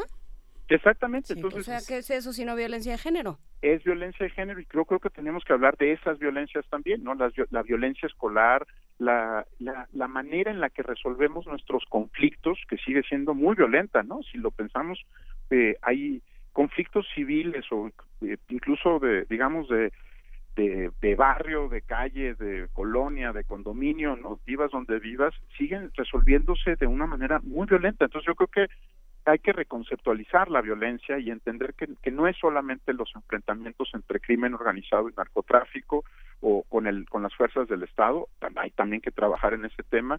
La otra es volver a apreciar la vida. Yo sé que tenemos una relación cultural muy importante con la muerte, pero no puede ser que una sociedad no discuta que lo, lo primero que tiene que proteger de su comunidad es la vida, ¿no? Y, tenemos tasas de homicidio que, pues que la verdad es que entiendo la parte cultural y artística, pero creo que socialmente no podemos seguir siendo una, una comunidad que no reduzca la, la tasa de, de homicidio como forma de resolver todo, ¿no? Este, no, no todos los homicidios vienen del crimen organizado y del de la lucha contra el narcotráfico, ¿no? Muchos sí, muchos, y son delicadísimos y ojalá de verdad haya un cambio en la política, pero creo que también tenemos que empezar a reconocer que, que la vida en México, como decía el clásico, no vale nada y eso no es no está bien en una sociedad. esta cuarta transformación de la que se habla, pues tendría que volver a poner la vida de los mexicanos y las mexicanas como, como el eje de las políticas públicas, ¿no? Que, que, primero estés vivo, que estés bien y que puedas desarrollarte y, y, y, aprovechar las oportunidades que te da tu comunidad. Pero, pero creo que tenemos que empezar a hablar de eso y no lo hemos hecho, ¿no? Eh, sigue siendo un tema de especialistas en derechos humanos, de especialistas en construcción de paz y no es un tema no es un tema de nuestra comunidad, ¿no? Ojalá en el marco de esta transformación eh, política y de régimen, pues recuperemos el valor por la por la vida y la defensa de la vida de las personas. Eh, no estoy entrando en, en, otros temas que también hay que resolver, ¿no? Este alrededor de la violencia, pero pero sí creo que hay que reconceptualizarla. Desde luego, eh, sabemos que te tienes que ir, te agradecemos muchísimo que hayas conversado con nosotros, Eduardo Borges, director de Transparencia Mexicana. Dejamos eh, justamente sobre la mesa este tema de la importancia de tener una, una transición abierta, la importancia de que realmente se, se, se nos entreguen cuentas, se nos muestre cómo quedan todas las cosas a nivel federal, a nivel estatal, como lo apuntabas, es mucho más complicado pero pero sí habrá que ver eh, qué país eh, en qué país estamos literalmente y, eh, y, qué se va a hacer y, cuáles son las las cuentas que se le van a pedir a la administración anterior porque bueno no es nada más ya entregaron y ya se fueron sino qué, qué procesos hay que abrir qué hay que revisar qué se queda pendiente todo eso eh, nos quedará nos quedará por ahí no puede ser como en otros sexenios a discreción de quien entra no no se puede pensando en eh, la detención del Bester pensando en el quinazo o sea no puede ser simplemente ajustes de cuentas a nivel político y, y pues nadie nos da explicaciones a los ciudadanos. Completamente de acuerdo miran que no haya año de Hidalgo creo que en eso coincidiremos todos no que no que evitar este, en la rapiña, ¿no? Yo creo que habrá quien diga, bueno, ya nos vamos, llévense lo que hay, ¿no? Este, yo creo que hay que eh, la metáfora creo que a lo mejor no es muy sofisticada, pero creo que es correcta. Lo que cambiamos es de administrador del condominio, ¿no? Claro. Este, pero el condominio sigue siendo nuestro, ¿no? Entonces, pues nos tienen que rendir cuentas. Sí, hay un, hay un mecanismo, por ejemplo, cuando despiden a la gente, a, los, funcionarios que tienen responsabilidades, la Contraloría de la Función Pública sella, sella este, el, el, equipo que tiene para que ya no haya ninguna transacción a través de la IP que tiene. Pero ahora tú, Eduardo, con esa ley de archivos, digamos, esta parte de los archivos en trámite que están circulando de una dependencia a otra y que tienen una, un carácter transversal, tendría que tener este, este sellado, porque finalmente en el acta de entrega-recepción yo te entrego mi disco duro, pero no tiene ninguna llave electrónica que permita saber si alguien utilizó el sistema después. En las transacciones diarias, digamos que el intercambio de IPs con equipos asignados a través de las copias que se exhiben hacia el órgano interno de control no están controladas, digamos, es un mecanismo que estará por venir en la Secretaría de la Función Pública. Tú, lo, eh, en, en, el organismo de transparencia, este de vigilancia lo está está considerado como parte de una ley de archivos, como parte de una ley de las de las transacciones diarias que ejercen los funcionarios de mayor responsabilidad encargados del presupuesto? Jurídicamente sí hay avances en este tema, sobre todo porque se aprobó la ley de archivos hace apenas unos meses, eh, pero pero voy a un punto que tocas que me parece que, tendríamos también que pues, socializar más y discutir más. Cuando decimos gobierno electrónico, no solamente que, que haya apps para relacionarse con el gobierno, es que toda esa información está en algún momento pasa por un formato digital, ¿no? Este, sé que es una cosa medio paradójica, pero a veces se captura un, documento para después imprimirlo, ¿no? Para que es una verdadera paradoja, ¿no? Si ya está en el formato electrónico y está en poder del Estado, debería de, de, pues ya no, ya ni siquiera tendrían que darte copia, porque ya tienen tu acta de nacimiento, ¿no? No te tendrían que pedir tu acta de nacimiento cada vez que haces un trámite, el Estado la tiene pero voy al punto de fondo que haces. Yo creo que hablando también de transformaciones profundas, necesitamos asegurarnos que el gobierno en México esté en, formato electrónico muy bien asegurado. Voy a decir la tecnología más frecuente, pero no es la única. Eh, por ejemplo, con blockchain y con otras tecnologías que aseguren que la información no pueda ser modificada sin que deje registro o huella, ¿no? Y que estos aseguramientos de los que hablas pues se den de manera automática, ¿no? Porque tomas una fotografía de las de las bases de datos en el momento en el que se todo el tiempo, ¿no? que se están construyendo y sabes exactamente quién la pudo modificar o no. Eso va a ayudar mucho a que dejemos de tener dobles contabilidades, ¿no? eh, archivos secretos, archivos ocultos, incluso que son solo del funcionario y no del Estado, ¿no? Eh, creo que esa es la, de veras, yo sé que no es la parte más atractiva de una gran transformación política o, o administrativa, ¿no? No, no se ve porque uno, uno, el archivo siempre ha sido eh, despreciado, ¿no? Eh, por la opinión pública y por la clase política, ¿no? El, el, archivista es un personaje casi literario, ¿no? Que está ahí guardado. Yo creo que hay que poner los archivos al frente, las bases de datos al frente, porque con eso se gobierna, ¿no? Y con e, y ahí es donde se dan los los fraudes, las maquinaciones, las licitaciones amañadas, entonces, ojalá eh, eh, logremos, digo, más allá de lo que dice la norma para, para algunos asuntos, asegurarnos de que el, los, los nuevos gobiernos se ordenen bien alrededor de las bases de datos de la información, que en realidad está en custodia por ellos, pero de nuevo, pues es nuestra, ¿no? Es información de los de, de la sociedad mexicana, no no del funcionario, no es su archivo, ¿no? Es el archivo de todos, nada más que está custodiado por ellos. Ojalá, ojalá también demos una buena conversación pública sobre el uso de la tecnología, aprovecharla al máximo para darle seguridad a esas bases de datos. Muchísimas gracias, querido Eduardo Borges. Te mandamos un gran abrazo.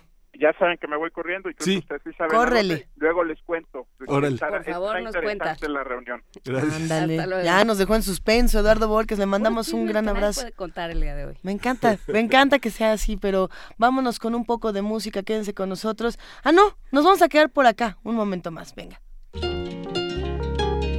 Primer movimiento.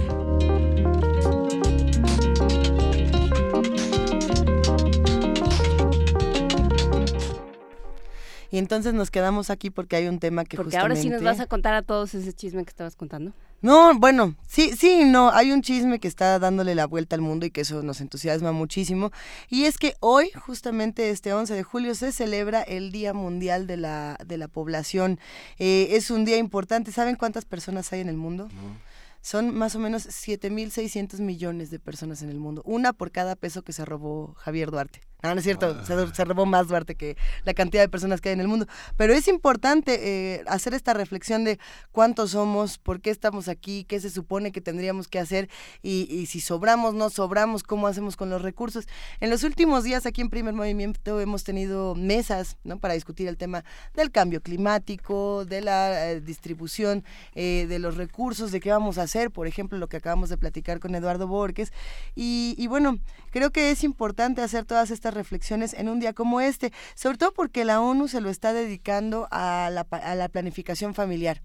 Y, tengo la impresión de que es algo que por lo menos en México se tiene que discutir de otra manera. Ahora que teníamos, por ejemplo, a candidatos como Pedro Kumamoto, que teníamos toda la controversia del Partido Encuentro Social, de Morena, del PAN, del PRI, etcétera, eh, empezaron a despertar discusiones en nuestro país de qué queríamos con la planificación familiar, con el número de hijos, eh, qué parejas podían o no tener hijos, qué tipo de familias podían tenerlos, eh, cuántos, para qué, este, se vale abortar, no se vale abortar, o si se vale decirle interrupción legal del embarazo para que suene este ma- más bonito.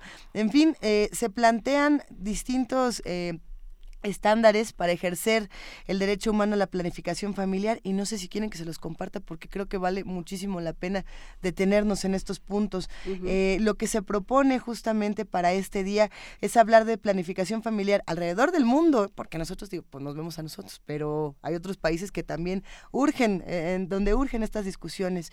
Eh, a ver, nueve estándares para ejercer el derecho humano a la planificación familiar. El primero es sin discriminación. La información y los servicios de planificación familiar no deben restringirse por motivos de raza, sexo, idioma, religión, afiliación política, origen nacional, eh, edad, situación económica, lugar de residencia, discapacidad o estado civil. Y nos podemos ir turnando y nos pode- podemos ir mencionando estos nueve puntos, porque sin duda es algo que tenemos que reflexionar. Eh, nos podemos reír un rato también del tema, pero es... No, es yo creo que no es cosa. En un país con eh, las tasas de embarazo adolescente que tenemos, por ejemplo, Altísimas.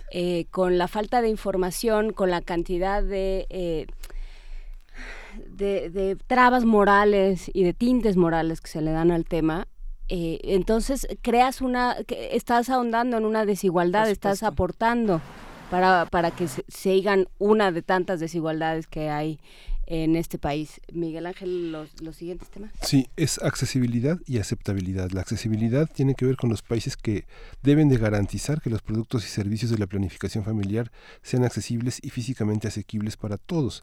Y la aceptabilidad, que es tan importante, es que la información y servicios de métodos anticonceptivos deben proporcionarse de manera digna respetando tanto la ética médica moderna como la cultura de las personas que reciben atención. Una, una de, la crítica, de las críticas que se le hizo, por ejemplo, a la marcha del orgullo LGBTTI de los últimos días era, es nada más una fiesta donde regalan condones, ¿no? Y, uno pensaba, bueno, eh, pues que hubo que se regalen condones, independientemente del tema de la fiesta o no, esto, estas son las cosas que tendríamos que tener quizá más a nuestro alcance. Eh, tenemos todavía más temas por acá, Juana Inés. La calidad, la información sobre planificación familiar, que tiene mucho que ver con lo que decíamos hace un momento. eh, la información sobre planificación familiar debe comunicarse claramente y ser científicamente precisa. Es muy fácil informar a medias, es muy fácil desinformar, es muy fácil eh, dar, eh, inf- eh, infundir miedo, porque justamente el miedo también está alrededor de todo esto, ¿no? Donde hay una, una serie de trabas morales, muchas veces hay miedo también. Le tenemos mucho miedo al ejercicio de la es. sexualidad y por lo tanto pretendemos, en muchos casos, en casos, eh, por ejemplo, de los más jóvenes, se pretende absolutamente eh, prohibirla o negarla y bueno, pues las consecuencias eh, están, ahí están los números, digamos. Ay, por cierto, que nos habíamos saltado una, una de, la, de los puntos que viene completamente relacionado con ese y es el de la disponibilidad. La información y los métodos anticonceptivos deben estar disponibles en cantidad y variedad suficiente para todos, que luego pasa que dicen es que no hay que dar en las escuelas o no hay que proporcionarle justamente a los jóvenes no vaya a ser que eso les fomente, ¿no? Eh, tener relaciones se les va a ocurrir, o no. Claro, pues no se les ocurría. Pues, ah, se les ocurra o no, es importantísimo tener todos estos materiales a la mano, conocerlos, saber cómo funcionan y esto, insisto, a todos los niveles y en todos los países. Eh, seguimos por acá, ya nos habíamos quedado en calidad y sigue, si no me equivoco, Miguel Ángel, toma de decisiones, que también es importante.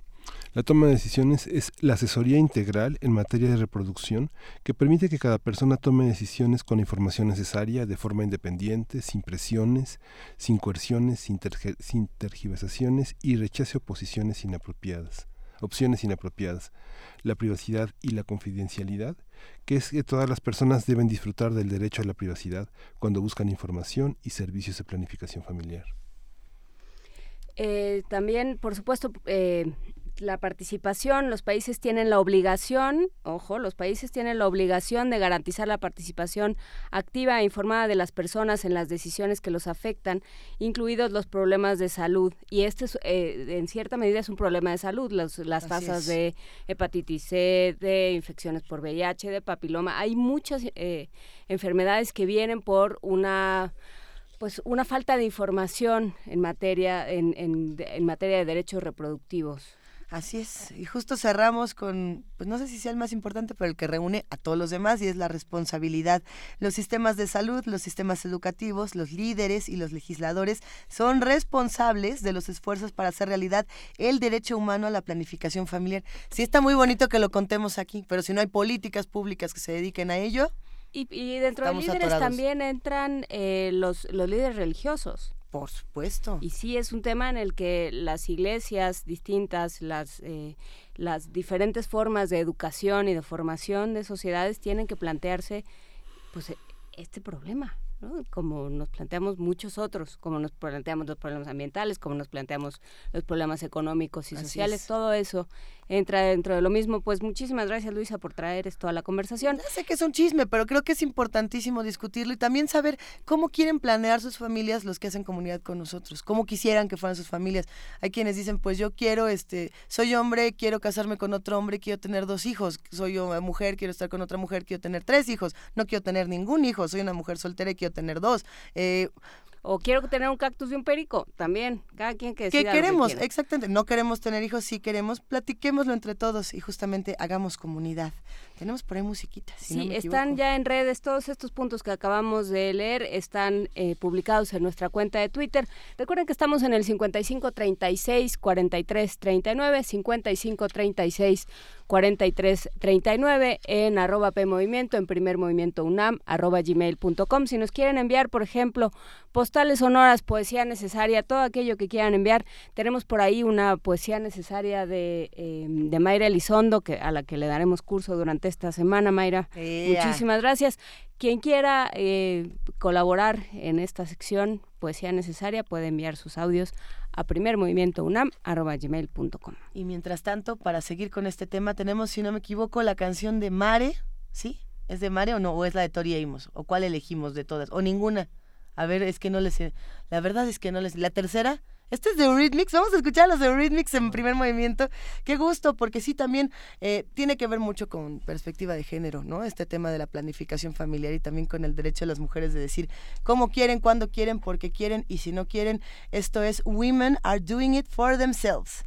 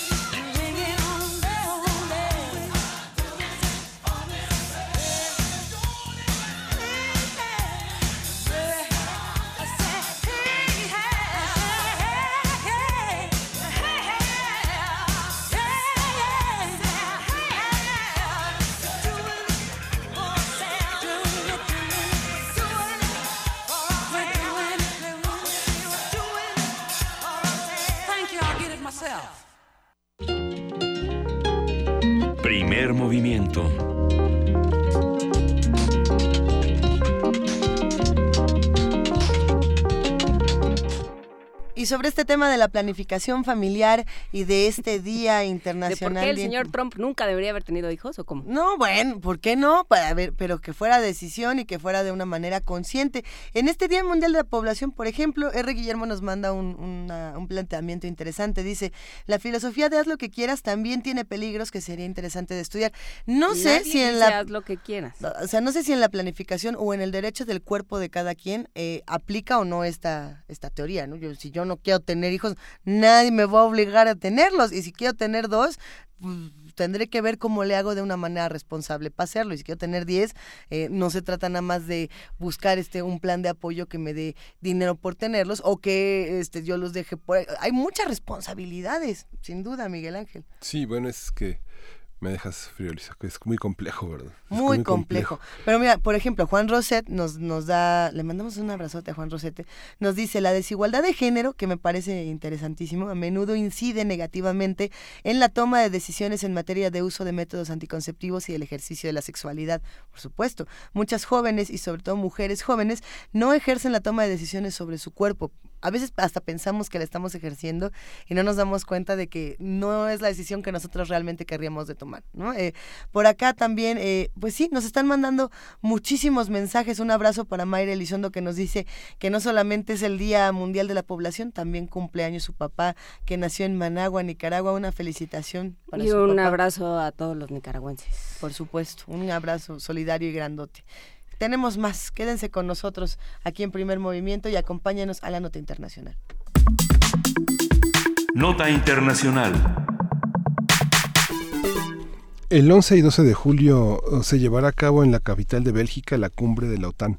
Su inicio quedó enmarcado por riñas entre el presidente del Consejo Europeo, Donald Tusk, y el presidente de Estados Unidos, Donald Trump, quienes han intercambiado mensajes que revelan una fuerte tensión. Tusk advirtió al mandatario estadounidense que el mejor aliado para su país es la Unión Europea, asegurando que su gasto en defensa es equiparable al de China y superior al de Rusia. Además, afirmó que Estados Unidos debería apreciar los pocos aliados que tiene. Sí, fue un mensaje como de cuidadito. Cuidadito. Pero bueno, chavo. Trump aseguró que su país perdió 150 mil millones de dólares en 2017 por cuestiones comerciales y agregó que al menos el 70% de la OTAN fue cubierto por Estados Unidos, reclamando el trato injusto que recibe como contribuidor y socio. Y bueno, vamos a conversar sobre esta reunión de la OTAN con Luis Guacuja, responsable del programa de estudios sobre la Unión Europea del posgrado de la UNAM. ¿Cómo estás, Luis? Buenos días. ¿Qué tal? Muy buenos días, Juan Inés, Luisa, Miguel Ángel. Saludos al auditorio. Ahora sí fue un pleito de tocayos en la, en, en la OTAN o cómo estuvo esta reunión? Cuéntanoslo todo. Bueno, pues en estos momentos se está se está llevando se está llevando a cabo. Ya Donald Trump está en Bruselas, una cumbre eh, pues que tiene a más de uno nervioso. Eh, recordemos que Donald Trump llega después de haberse reunido con Kim Jong Un eh, y este y además con una cita que tiene programada la siguiente semana con Vladimir Putin, ¿no? Esto quizá lo lleva un poco envalentonado a Bruselas, en un momento eh, para la Unión Europea muy complejo, eh, un gobierno de Angela Merkel muy desgastado, ya no digamos el de Theresa May con lo que sucedió eh, con la dimisión de dos de sus ministros, y una cita de, en una organización que está por cumplir 70 años, esta alianza atlántica, que es muy importante y que ya el año pasado, en mayo del año pasado, ya Donald Trump eh, pues empezó a, querer dinamitar a esta organización eh, con esta idea de que pues él Estados Unidos aporta mucho y que no ve claridad y esto obligó a la Unión Europea a acelerar también su proyecto de lo que se conoce como la PESCO, esta estrategia de, de eh, seguridad estructurada esta semana, de manera inédita, el Parlamento Europeo aprueba un presupuesto de defensa para la Unión Europea. Entonces, la Unión Europea ya se está preparando por lo que pueda suceder por cualquier desplante de Donald Trump, que hace unas horas se reunió con el secretario general de la OTAN en privado. eh, justamente creo que eh, sería bueno dar un paso atrás, Luis, y, preguntarnos de qué nos defiende la OTAN. Bueno, es, es curioso y eh, Javier Solana, que fue el secretario general de, de, la OTAN, lo decía con claridad en un, en un, en un tuit, decía, a ver, se le olvida a Donald Trump que la Alianza Atlántica no, no es europea, ¿no? Es una alianza que surge después de la Segunda Guerra Mundial, eh, donde participan los países de la Unión Europea, en, digamos, en lo, en lo individual, no participa la Unión Europea como entidad, eh, y eh, y que además está sujeta, los países de la Unión Europea están sujetos a, a, muchas de las cosas que decida Estados Unidos dentro de la organización. Es la voz cantante en esta organización, que además sí tiene su sede en, Bruselas, pero donde están las representaciones militares y, y diplomáticas. Hay como un espacio, una oficina para eh, la, la, representación militar y otra oficina para la representación diplomática en cada caso. Y la, la Unión Europea más bien está sujeta a ello no, no es no es una eh, organización que sirva a los intereses de Europa precisamente no no sirve a los intereses de Europa eh, pero y, sin embargo, Donald Trump lo está tratando como trata casi todo, que es eh, de una manera eh, transaccional, pero únicamente en términos económicos. ¿no? Donald Trump eh, parece que entró al gobierno de Estados Unidos con una especie como de, como de estos señores que hacen las llamadas del buró de crédito y entonces va tocando en todas las puertas con un garrote en la mano y diciendo págame o te pego o me voy. Y esa es la discusión que tiene o que tuvo hoy en la mañana este con, con alguno de los alemanes, ¿no? Que decía, ustedes tienen mucho dinero, ¿por qué no por qué me dicen que van a subir sus cuotas en 2030? Eh, súbanlas de una vez. Claro, claro, y hay una estrategia de, división, ¿no? O sea, hay que mirar a, Donald Trump siempre como un hombre de negocios y, y todo lo quiere ver con esa visión de negocios y de estrategia de golpear al adversario para someterlo. En este caso, eh, ¿por qué? Porque les llama la atención que los países eh, europeos que más aportan a la OTAN, paradójicamente, eh, pues está, encontramos, por ejemplo, a, Grecia, ¿no? Un país que tiene una economía bastante lastimada, a, Estonia, por supuesto el, Reino Unido, ¿no? Polonia, o sea, como los aliados tradicionales quizá con, con Estados Unidos, con los que quizá Donald Trump quiera eh, pues marcar una, una división o tratar de dividir a, a, la Unión Europea en este en este contexto, ¿no? Pero es otra vez, ¿no? Tratar de dinamitar otra organización internacional, ya amenazó también hace hace unos eh, días que quizá también se podría salir de la Organización Mundial de Comercio, ¿no? Es otro de los manotazos en, el tablero eh, mundial de, de, Donald Trump. Ya veremos si, si tiene preparado alguna maniobra en particular en esta en esta cumbre en Bruselas. Y eh, cómo vemos esto eh, aderezado con con la visita a, bueno, con, con la cumbre de, en Singapur con, con Corea del Norte, que ha dado resultados conforme ha ido pasando el tiempo, se ha, eh, se ha puesto en duda los resultados. Y también con esto que apuntabas tú de la, la reunión en Finlandia con, con Vladimir Putin. Sí, pues se trata, digamos, de, de, sorprender, ¿no? Digamos, la imprevisibilidad de, de, de Donald Trump está ahí, ¿no?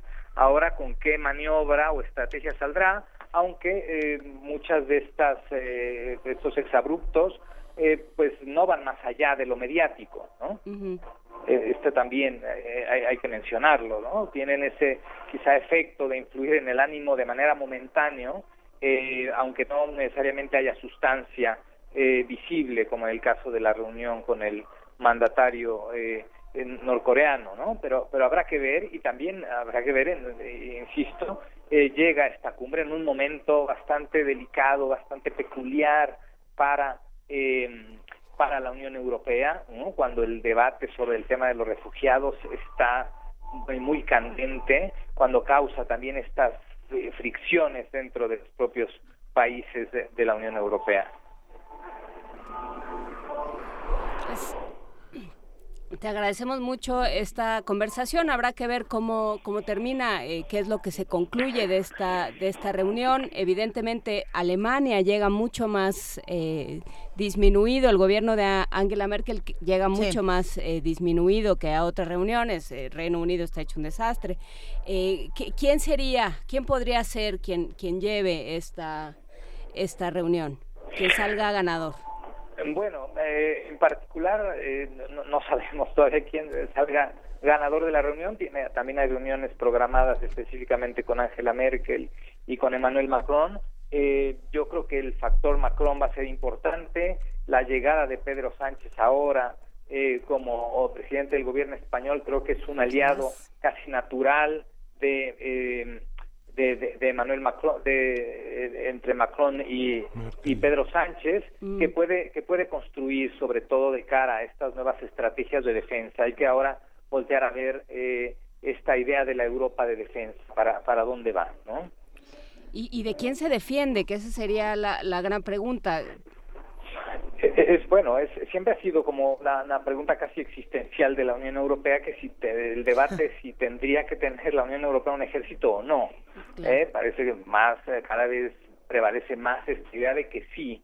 Primero, justamente, y la idea que surgió la política exterior de defensa en los noventas después de la caída del muro de Berlín fue esta idea de que habría que guardar distancia con la OTAN, pues siempre sujeta a los designios quizá de Estados Unidos que tiene la voz cantante en esta organización y que la Unión Europea tendría que tener su propia estrategia de, defensa ¿no? Eh, en, las fuerzas de paz y en esto que, que sucede también eh, por conducto de, la OTAN.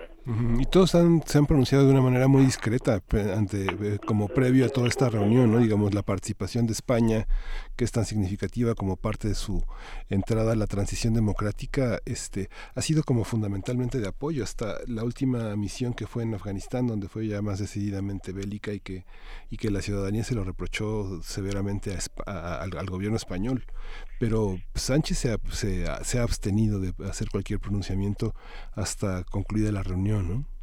Claro, claro, sí.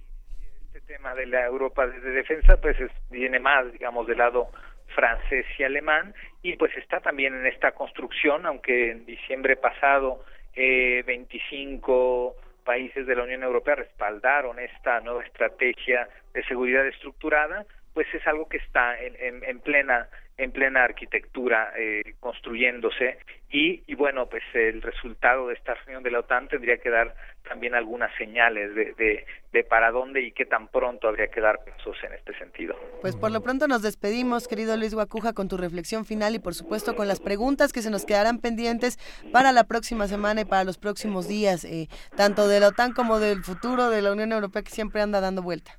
Claro que sí. ¿eh? Un gusto. Muchas gracias. Hasta luego. Hasta luego. Gracias.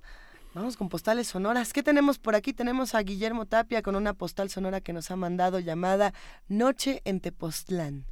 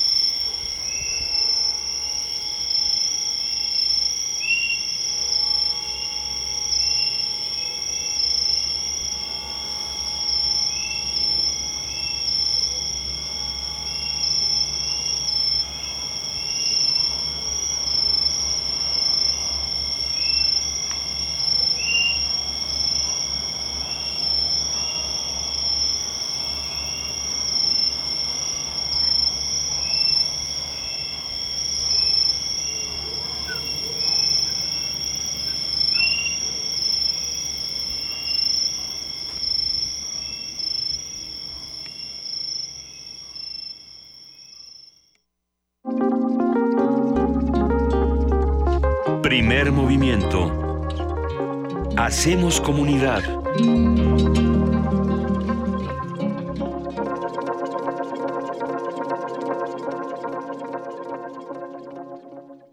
¡Acción! Personas egoístas, violentas, que anteponen sus intereses a los derechos de otras personas. En la ficción les dicen villanos.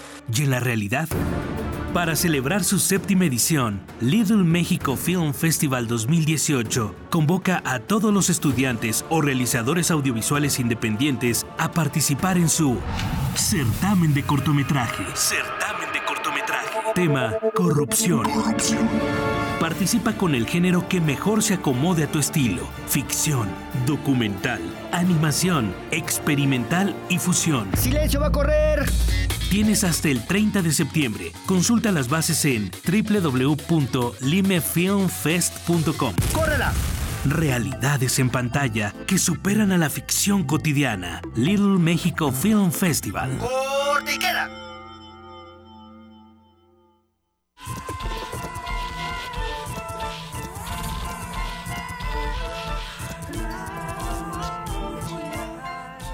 Quieres saber qué es este sonido, no olvides escuchar este domingo a las 2.30 de la tarde Gabinete de Curiosidades. Colecciona junto con nosotras sonidos y visita nuestro micrositio web en www.radio.unam.mx. Quédate en el 96.1 de FM, Radio UNAM. Experiencia sonora.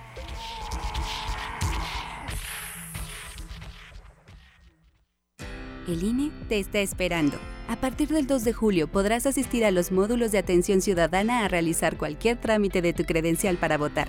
Sacarla por primera vez, actualizar tu domicilio o datos, renovar tu fotografía o solicitar una reimpresión. Consulta ubicación, horarios y documentos necesarios en INE.mx al 01800 433 2000 o a través de redes sociales. Porque México nos importa. Estamos todos listos para actualizar nuestra credencial para votar. INE. ¿Quiénes hacen la ciencia? ¿Cómo se suma la ciencia a las soluciones de los problemas iberoamericanos? Científicos, investigadores y académicos de Iberoamérica hablan de los avances en ciencia, tecnología e innovación que inciden en nuestra vida.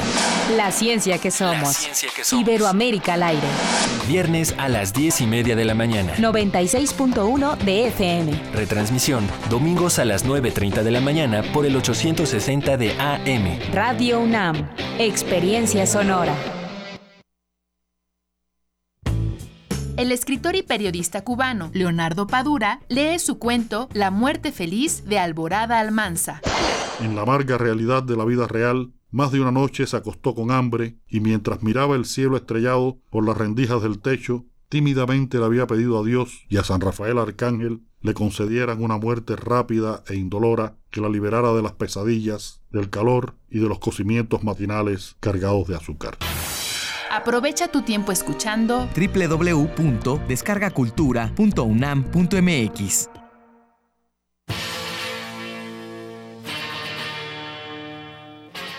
Después de 50 años, cuando despertamos, el rock seguía ahí. Como los dinosaurios que nunca existieron, dejó huellas de su paso por el mundo. El rock fue la música de la juventud de los años 60 y 70. Hoy la desenterramos para volver a vivirla, para emocionarnos con ella. Cuando el rock dominaba al mundo. Todos los viernes a las 18.45 horas, por el 96.1 de FM. Radio UNAM, Experiencia Sonora.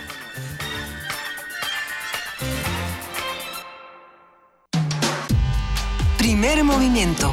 Podcast y transmisión en directo en www.radio.unam.mx.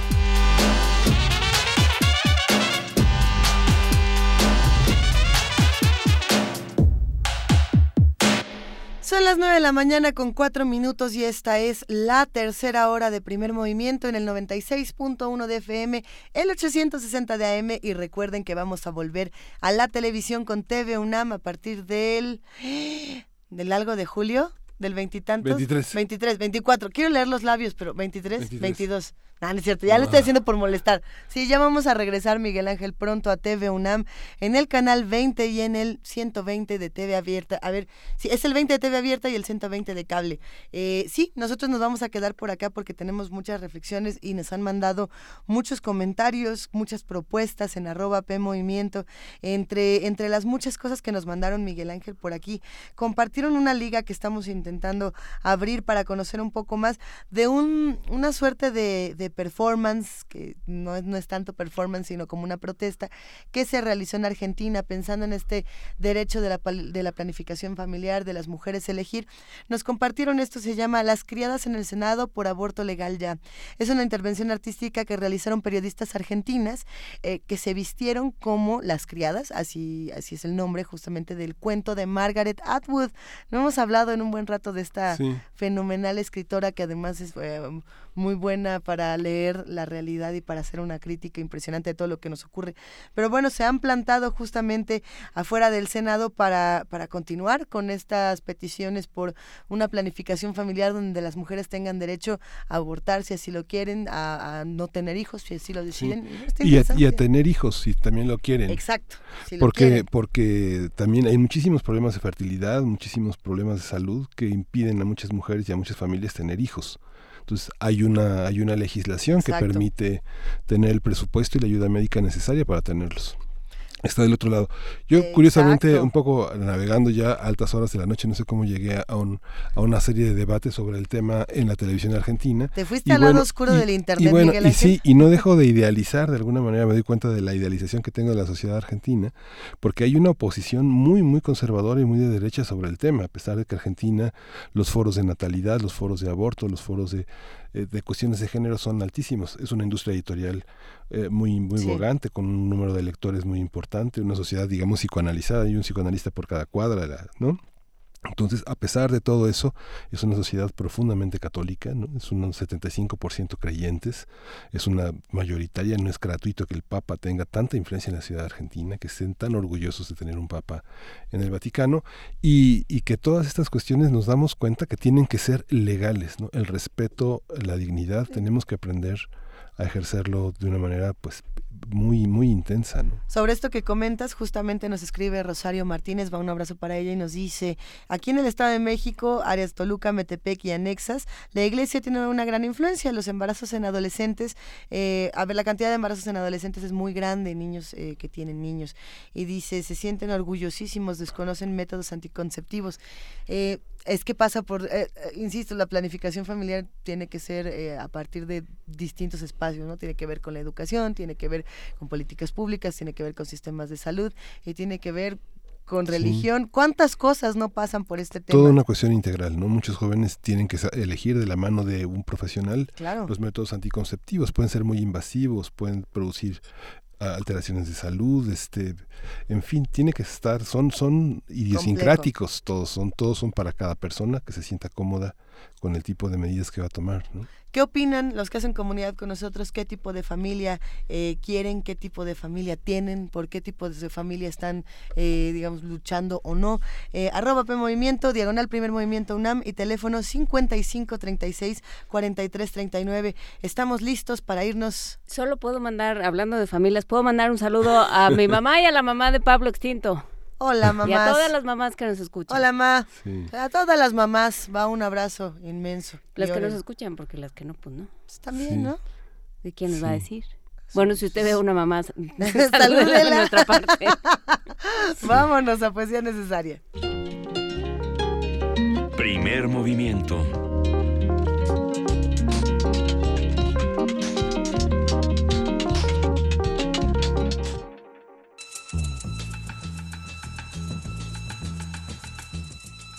Es hora de poesía necesaria.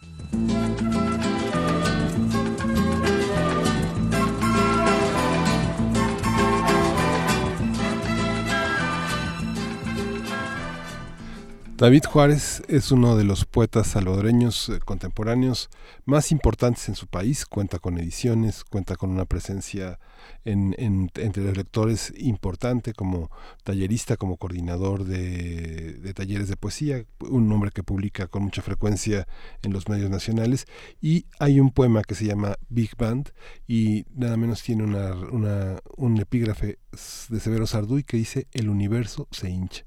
Dice, años, décadas, siglos buscando la redonda respuesta en las fórmulas de un incendiado insomnio, reunido en el mechón de preguntas amarillas.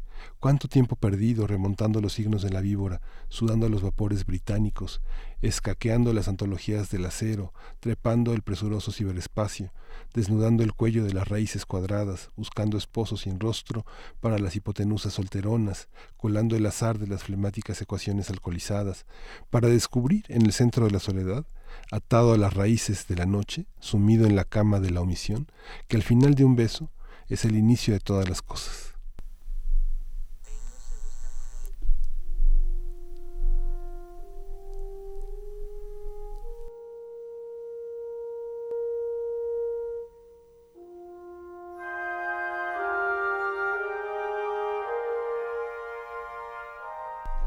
Y esto que estamos escuchando es Venus de Gustav Holst, Los planetas.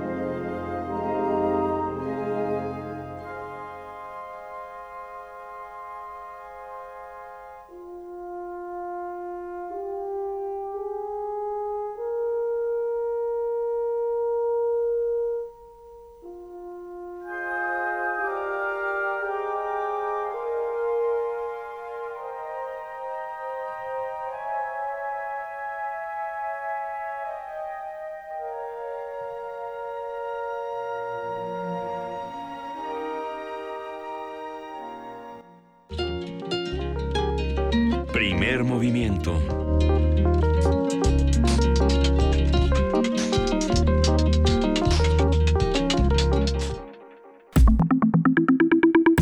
La mesa del día. De acuerdo con Eduardo Sánchez, vocero de la presidencia de la República en el gobierno de Peña Nieto, México ha logrado más de 3 millones de empleos formales con buenos salarios, 164 mil millones de dólares de inversión extranjera y un aumento en el turismo. Eduardo Sánchez es algo que no vamos a extrañar. Pero en fin, como tantas otras cosas, la inversión en educación se ha cuadruplicado en comparación con las administraciones anteriores, es decir, se han invertido 50 mil millones de pesos en este rubro.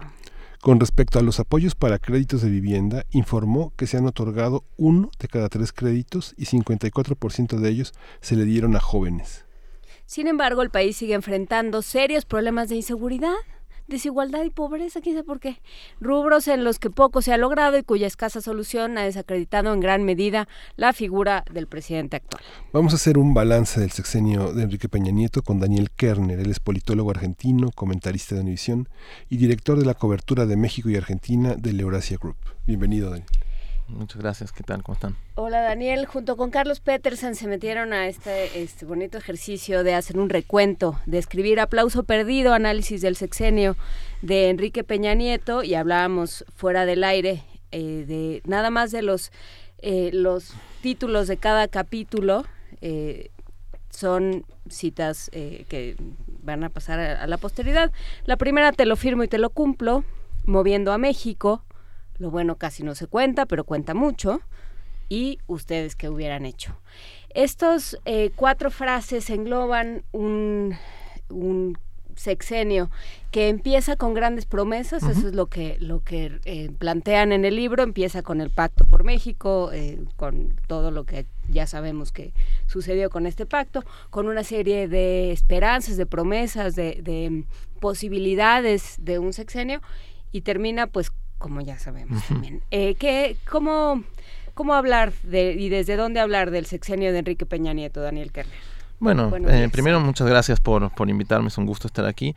De alguna manera la, la, idea que teníamos con el libro, que tenemos con el libro, pues es, es, es, hacer un análisis del sexenio. Mucho de nuestro trabajo es tratar de explicarle a inversionistas extranjeros qué es lo que la política mexicana, y qué es lo que está pasando y sistematizarla, ¿no? y, y, como bien decía, sobre todo fuera de México había mucho entusiasmo al comienzo eh, y el gobierno termina pues con una derrota electoral este, estrepitosa, ¿no?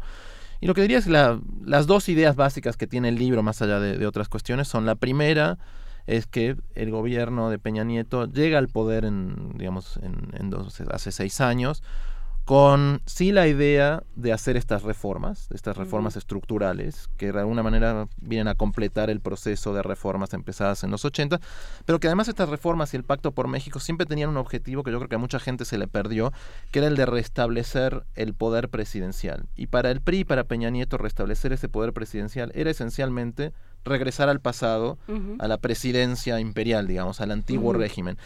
Y eso era algo que pues para el PRI tenía lo mejor sentido, pero intentar poner esa superestructura sobre una estructura que ya había cambiado porque la sociedad mexicana ya era más democrática, digamos, estaba destinada al fracaso. Y te diría que el segundo gran tema relacionado es que consistentemente a lo largo del sexenio, el mensaje que da Peña Nieto es que él ha hecho las cosas bien porque él siente que los votantes lo trajeron justamente para hacer estas reformas, pero que no entiende por qué nadie lo quiere, ¿no? Este, y si uno mira la campaña, pues eso fue, ¿no? Y de alguna manera creo eso explica por qué termina tan mal, sumado a que de alguna manera el gobierno tiene esta promesa de restablecer la autoridad presidencial y termina con una situación no solamente de economía y, de corrupción muy alta, sino además con la situación de seguridad, que en última instancia es lo esencial que tiene que garantizar un Estado, deteriorándose también. Eh, hacen un balance, lo hablábamos al principio del uh -huh. programa, de eh, cómo llega, eh, no solo, ¿qué, qué sucede en 2000? Uh -huh. ¿Cómo llega Fox? Uh -huh. que políticamente, digamos, en términos de administración, en términos de cambios, no hay mucho que decir del, del, gobierno de Fox. Llega Calderón y se centra en esta estrategia de seguridad que sale como sale, los 121 mil muertos que reporta el INEGI, más los que no sabemos, uh -huh. una serie de, de, problemas que dejan absolutamente desestabilizado al país. ¿no? Sí. Más allá que desestabilizado, lo dejan absolutamente ensangrentado y absolutamente inerme y, y víctima de la violencia. Esto lo toma Enrique Peña Nieto y ¿qué pasa? Bueno, justamente, o sea, es, es en parte, digamos, el, el, surgimiento de Peña Nieto, lo que analizamos en el primer capítulo, es que o sea, el PRI pierde el poder en, en, en el 2000, uh -huh. se refugia en los estados y es de alguna manera el fracaso de los gobiernos panistas, uno de hacer cambios políticos, económicos y además el deterioro de la sensación de seguridad.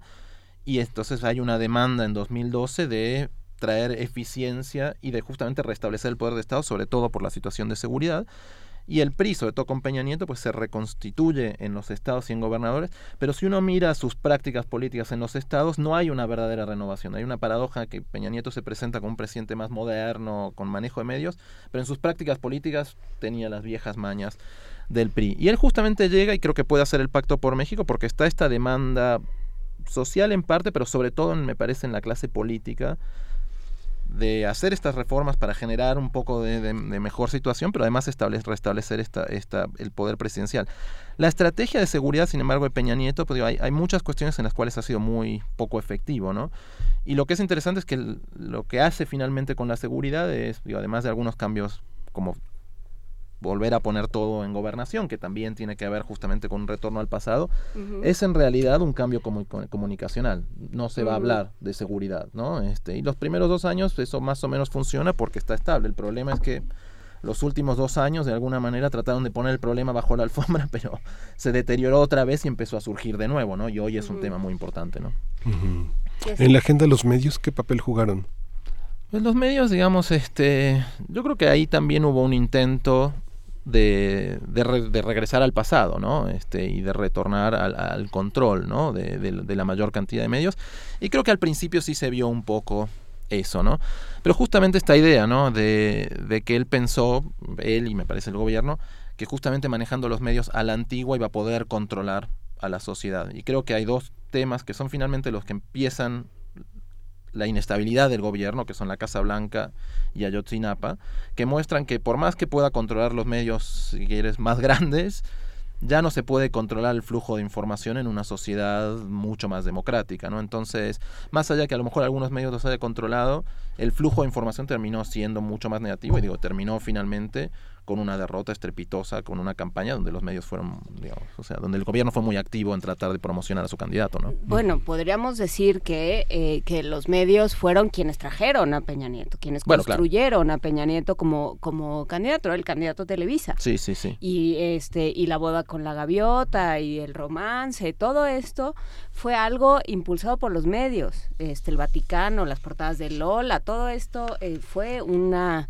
una cosa muy mediática que de todas maneras no funcionó. Y ahí es cuando entra esta sección de lo bueno no se cuenta. Casi no se cuenta, pero cuenta mucho. Sí, que fue lo que él trató de hacer en ese, en ese informe, porque realmente había una sensación adentro, que yo creo que todavía está dentro del gobierno, de que ellos hicieron lo que tenían que hacer y lo hicieron bien y es simplemente casi como que en una sociedad ingrata que no los no los no los reconoce, ¿no? Pero lo que es interesante es que digamos pensando eso cuando él surge, digamos, es como el candidato inevitable, no tiene es, todo el PRI encolumnado detrás de él, son los medios que lo apoyan y lo promueven. Y es además el empresariado, digamos, toda la élite de alguna manera mexicana está detrás de ese candidato, descontenta con el panismo y preocupada por López Obrador en, después de 2006, en 2012, ¿no? Y sin embargo, que es algo que creo que al gobierno también le costó mucho, eso también se rompió. A lo mejor con los grandes medios se rompió más tarde, pero con el empresariado la relación se rompió muy rápido, sobre todo con la reforma sendaria, porque pues, los empresarios lo que querían era un gobierno que hiciera las reformas, pero que además hiciera las reformas de la manera que ellos querían, ¿no?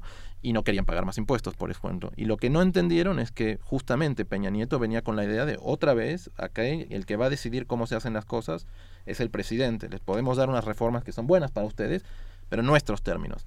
Y esa relación se rompe y eso también creo que le complica mucho al gobierno porque finalmente casi cuatro años de su mandato son en, casi en soledad, con su relación con la sociedad rota después de Casablanca y Ayotzinapa y con la relación con el empresariado rota después de la reforma sendaria. Eso se reconstruye un poquito, yo creo, después de la victoria en el Estado de México el año pasado y con Trump, porque entonces hay como una unión de la élite nuevamente que pues se mantuvo casi hasta el final de la campaña y hoy, bueno, hoy ya está este completamente roto otra vez, ¿no? ¿Hubo manera de que esto fuera eh, diferente? No quiero, no quiero reescribir la historia ni pensar, es que pudo haber sido tan bonito, nada, nada de eso. Pero ¿hubo algún punto en estos seis años donde pudiéramos decir, aquí si nos hubiéramos detenido cinco minutos a discutirlo en lugar de que Peña se aventara, ahora sí que como el borras, o, o sea, sin pensar las cosas todo se fue, como decían, al despeñadero. ¿Había manera de volver? Yo creo que, digamos, o sea, sí visto desde afuera, pero no me parece que para Peña Nieto hubiera sido posible. O sea, para él no había opción.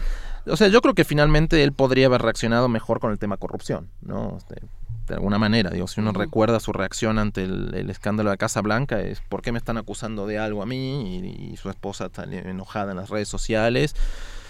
Y, eso finalmente nunca hace nada el gobierno por ese sentido. Y tampoco hace nada, me parece, en política social.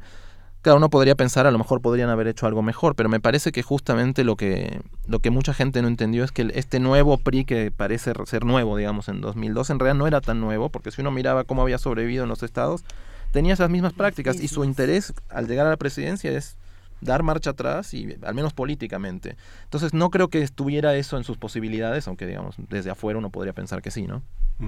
Es que es la tentación autoritaria lo que lo, o sea, finalmente tiene otro tipo de sociedad enfrente. Sí. La reforma educativa, la reforma energética, la reforma de seguridad, la reforma fiscal, este. Toda la idea era, era, era, darle poder otra vez a la presidencia y que todo estuviera subordinado. Y las amenazas de Videgaray a los empresarios, que no se alinee y lo metemos a la cárcel. Sí, sí, Era así, o sea, ustedes son tan corruptos como nosotros. Así que no se quejen, ¿no? Y eso rompió la relación de una manera muy radical, ¿no? Rompió la relación con casi todos, ¿no? O sea, porque finalmente, digo, aunque, aunque, aunque los gobiernos panistas hayan de alguna manera tal vez fracasado en desmantelar del todo el antiguo régimen, crear nuevas instituciones, sí se había democratizado el país, digo, o sea, inclusive mucha gente a nosotros nos preguntaba, ¿no? Bueno, no hay forma de que gane López Obrador este año porque no lo van a dejar, ¿no? Decía, bueno, pero no importa si no lo quieren dejar, o sea, las elecciones en México las tienes que ganar, digo, puedes hacer muchas cositas, pero las elecciones son las elecciones y ya no hay marcha atrás, creo, ¿no? Este, y entonces eso me parece que es lo que está ahí. Y pues los, los, empresarios finalmente fue algo parecido. Fue, bueno, queremos esto, pero también queremos tener acceso, pero tampoco queremos pagar impuestos, pero es el gobierno, pero ya no es ya no estamos todos subordinados necesariamente al presidente, sino que todos, todos tenemos una voz aquí, ¿no? Que ahí hay una, hay, hay una distinción que se hace en el libro, que se hace en el análisis, que creo que es interesante. Por un lado, hablan de las reformas, y, enumeran una serie de cosas que sí salieron con las reformas, que van a tardar mucho tiempo en, verse y en, y en, dar resultados, pero que ahí están. Falta, eh, sería otro, otra evaluación que habría que hacer por otro lado, pero que pero eh, distinguen entre reformas y proyecto político. Y ahí sí son muy tajantes y dicen proyecto político fracasó.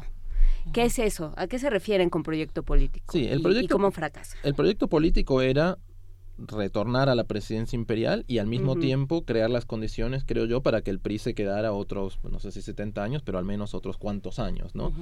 Y termina finalmente con la peor derrota electoral, digamos, la peor, o el peor desempeño electoral del PRI, con fuertes dudas sobre el futuro del partido y con una marca muy debilitada, ¿no? Digamos, ese objetivo de restablecer el, inclusive diría el restablecer el poder presidencial, dado lo que vemos en seguridad, pues también fracasó, ¿no? O sea, porque finalmente no puede ni siquiera garantizar la seguridad. Una cosa que mencionamos ahí que a mí siempre me parece muy interesante, o sea, cuando este año el presidente no pudo ir a Tamaulipas porque no le podían garantizar la seguridad, digo, mayor fracaso de de restablecer la autoridad presidencial cuando no puedes ir a una parte importante de tu territorio porque el, ejército no te lo puede garantizar es una, es una cuestión. Calderón dejó de poder ir a Michoacán, imagínate su estado. Pero inclusive lo que, digamos, ya, ya pensando un poco, esto lo terminamos antes de las elecciones, una paradoja es que de alguna manera el proceso de reformas de Peña Nieto es finalmente intentar terminar el proceso de reformas empezado por de la Madrid neoliberales, ¿no?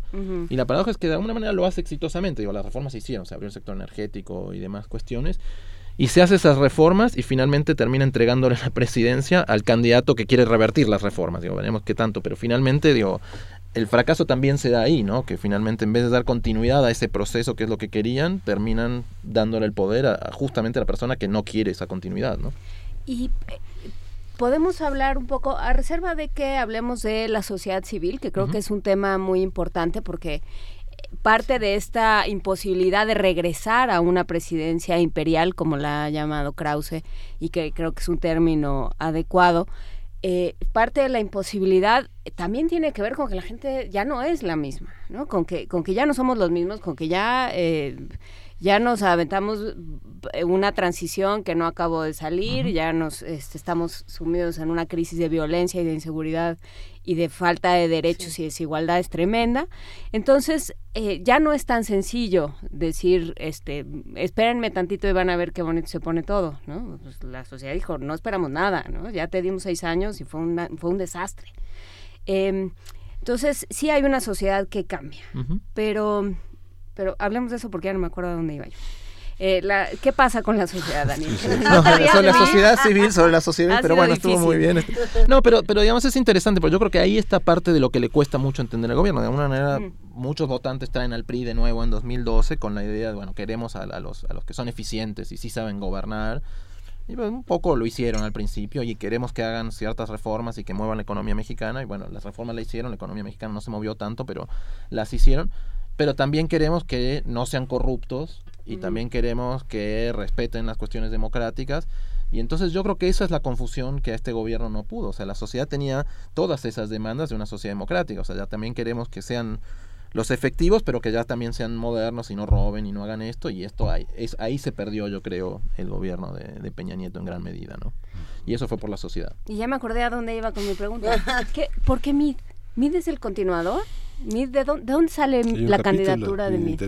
Sí, ahí yo creo que hay una, o sea, es interesante, ¿no? Pero digamos, yo creo que, el presidente piensa que Mid tiene algunas cualidades, ¿no? O sea, que es honesto, digamos, eh, o al menos es el no el que no tenía el que no tenía nada digamos que le pudieran sacar durante la campaña que era el candidato que a lo mejor podía apelar al electorado panista Y en ese sentido, si uno piensa, digo, la, la estrategia de, durante muchos meses del gobierno fue contra Naya, no tanto contra López Obrador, porque la idea era si se derrumba Naya, todo el voto panista va a ir a mí, ¿no? Este, y sí, a lo mejor con una comprensión de que no podía ser alguien muy, muy priista que estuviera ahí. Pero sí está la falta de comprensión, digamos, uno mira, por ejemplo, lo que dice Mid durante toda la campaña es qué bien se han hecho las cosas en los últimos 30 años, vamos a seguir mejorando, ¿no? Lo No cual ayudes, uno puede discutir, no te ayudes, pero si uno miraba cualquier encuesta, 70-80% de la población decía, estamos mal y vamos mal. Entonces era un, era un, un discurso que era imposible que, que saliera No, bien. pero ¿no? tampoco es que pudiera decir algo diferente. O, o sea, yo creo que él estaba más amarrado que cualquier Sí, otra claro. persona y sabía que iba a morir en el intento, ¿no? ¿Sabía la- que iba a morir en el intento? Que sí. Yo creo que el- la- una sensación que yo tuve eh, en más o menos en noviembre, diciembre del año pasado, me- a mí me parecía que al menos el Círculo Rojo y la élite de este país pensó que después de la elección del Estado de México, que en realidad uno la puede ver como un fracaso el PRI, pero que finalmente lograron ganar el Estado y ganar el principal Estado con todas las cosas que hicieron. Yo creo que se generó una sensación y adentro del partido, adentro de la presidencia, si usamos todo lo que hacemos, que de hecho hubo un cambio, si uno piensa en las elecciones de 2015, que el PRI pierde muy fuerte, a 2016, que son menos, bueno, es un retorno al pasado, digamos, entre la diferencia entre Manlio y Ochoa es que acá sí vamos a hacer todas las trampas que haya que hacer para ganar y bueno, se quedaron con dos de tres, digamos, ¿no? Y yo creo que ahí se generó una sensación de, bueno, si hacemos lo mismo, podemos ganar, ¿no? Eh, y la élite, yo creo que preocupada un poco por López Obrador y, y con la idea además media más unida otra vez con el gobierno por la amenaza de Trump, se creyó que esto iba a ser, ¿no? Y ahí es otro error de diagnóstico, o sea, más allá de lo que pudiera creer la, élite empresarial y, política de- del país, al fin y al cabo las elecciones se iban a definir en las urnas y el, el electorado en noviembre, diciembre y durante todo este año, digo, y desde 2014 está enojado con el gobierno, entonces yo creo que estaba destinado al fracaso, pero yo creo que al menos hasta hasta el primer debate y tal vez hasta el segundo, yo creo que todavía pensaron que podían, que esa estrategia podía funcionar. Pasa que no pudieron dividir a la izquierda como en el Estado de México. Digo, lo intentaron de múltiples maneras, inclusive con el Bronco, pensando que le iba a quitar votos sobre Obrador. No pudieron derrumbar a Naya, entonces digo, les fracasó todo finalmente, ¿no? Todo. El factor Trump es importante. eh, es que solo se fue poniendo peor. El, el- o sea, de veras, si uno no... Sí, si qué, uno- qué sexenio, ¿eh? Qué barbaridad. Sí, la si uno tormenta viviera perfecta en les otro- tocó.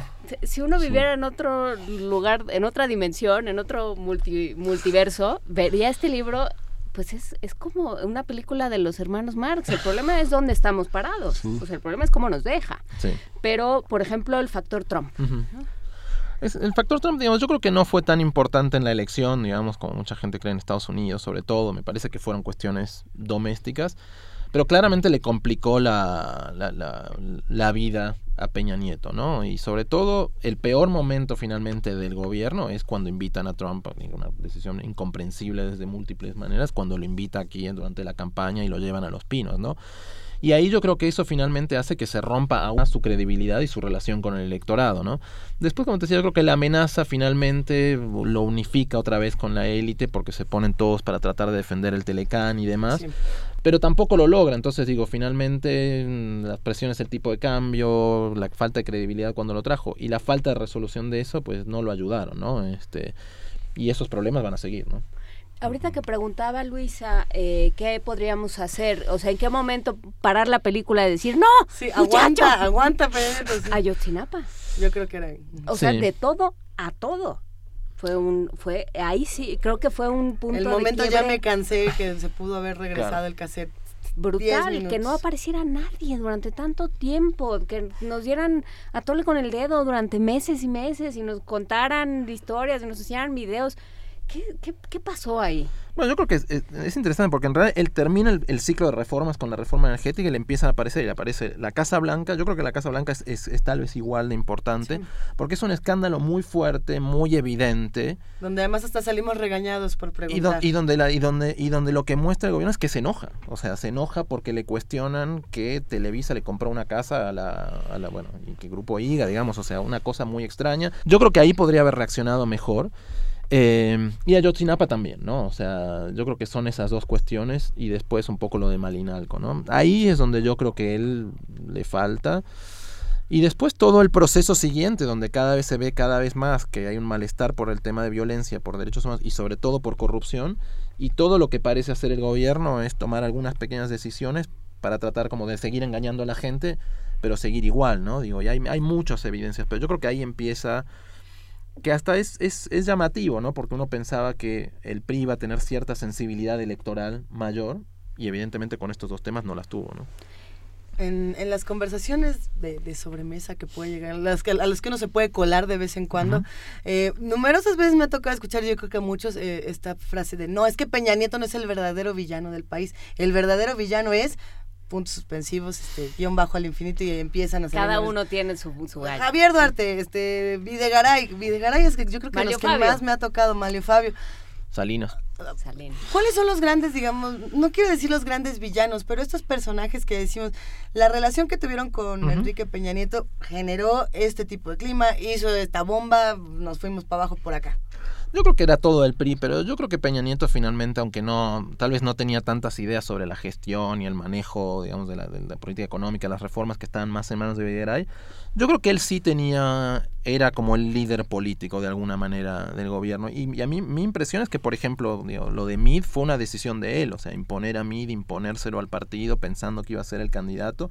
Y yo creo que la campaña y demás la- las las guió él, pero también mencionas algo que me parece que es muy importante también para entender el fracaso del, del gobierno, al menos en términos de opinión pública. ¿Qué nadie se lo tomaba en serio? Bueno, además, no, pero que fue todo lo que ha pasado en, al nivel local, a nivel estatal, ¿no? Porque agravado a todos los problemas que tuvo el, el gobierno fue, digamos, la explosión de casos de corrupción en, en los estados, ¿no? Digo, Duarte como el peor, pero no fue el único, ¿no?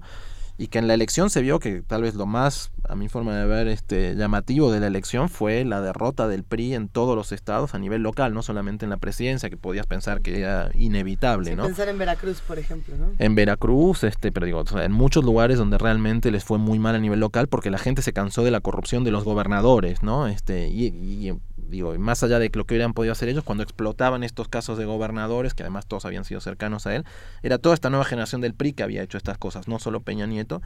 Y eso también te explica que finalmente los gobernadores estaban acostumbrados a gobernar así, Peña Nieto trató de hacer lo mismo en la presidencia y así le fue, ¿no? Eh, creo que hay esta frase que dices Daniel Kerner, autor junto con Carlos Petersen Ab- El aplauso perdido, eh, que es el gobierno se enoja. ¿no? Sistemáticamente es, eh, pienso en ese, justamente en las cosas buenas casi no se cuentan, en este, este simulacro de informe de gobierno donde la gente participaba y entonces, ah, qué buena pregunta Miguel Ángel, qué bueno que me haces exactamente una pregunta sobre macroeconomía. No venía preparado, pero- Ajá, sobre los precios del crudo en Dubái. Te voy a hablar sobre los precios del crudo en Dubái. No, a ver, ¿no? Sí. O sea, y nos lo vendió como ahora sí el mundo, el ciudadano de a pie va a poder interactuar con el presidente. Y fue la farsa más chafa del mundo. Y fue peor porque además fue, a mí debo admitir que hasta me dio un poco de tristeza, porque yo creo que él se preparó para eso, digamos, más allá que le armaron las preguntas, pero fue justo después de haber invitado a Trump. Entonces ya no importaba lo que hiciera, porque todo el mundo estaba enojado por la tontería de haberlo invitado a Trump, ¿no?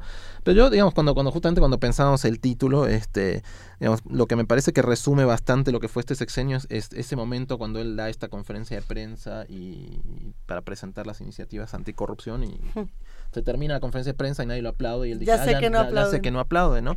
Porque para mí eso, eso te muestra dos cosas. Una es la idea que tiene él, que el presidente de México se lo aplaude siempre. Digo, "Ah, diga las cosas bien, diga las cosas mal, esté jugando al golf o esté en una conferencia de prensa, siempre se lo aplaude.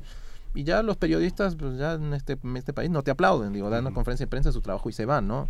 Y eso es justamente que él no entiende que- el cambio que ha habido en, en México, Claro. ¿no?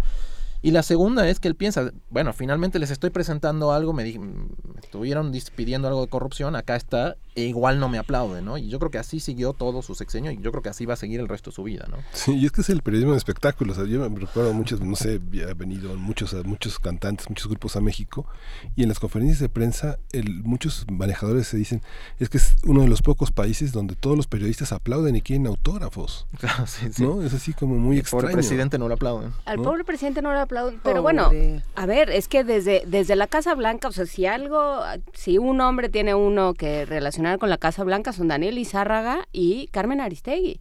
O sea, ahí están dos periodistas a los que dejan sin trabajo, un Sí, sí. proyecto periodístico fundamental para México que, que se acaba, ¿no? Con eso.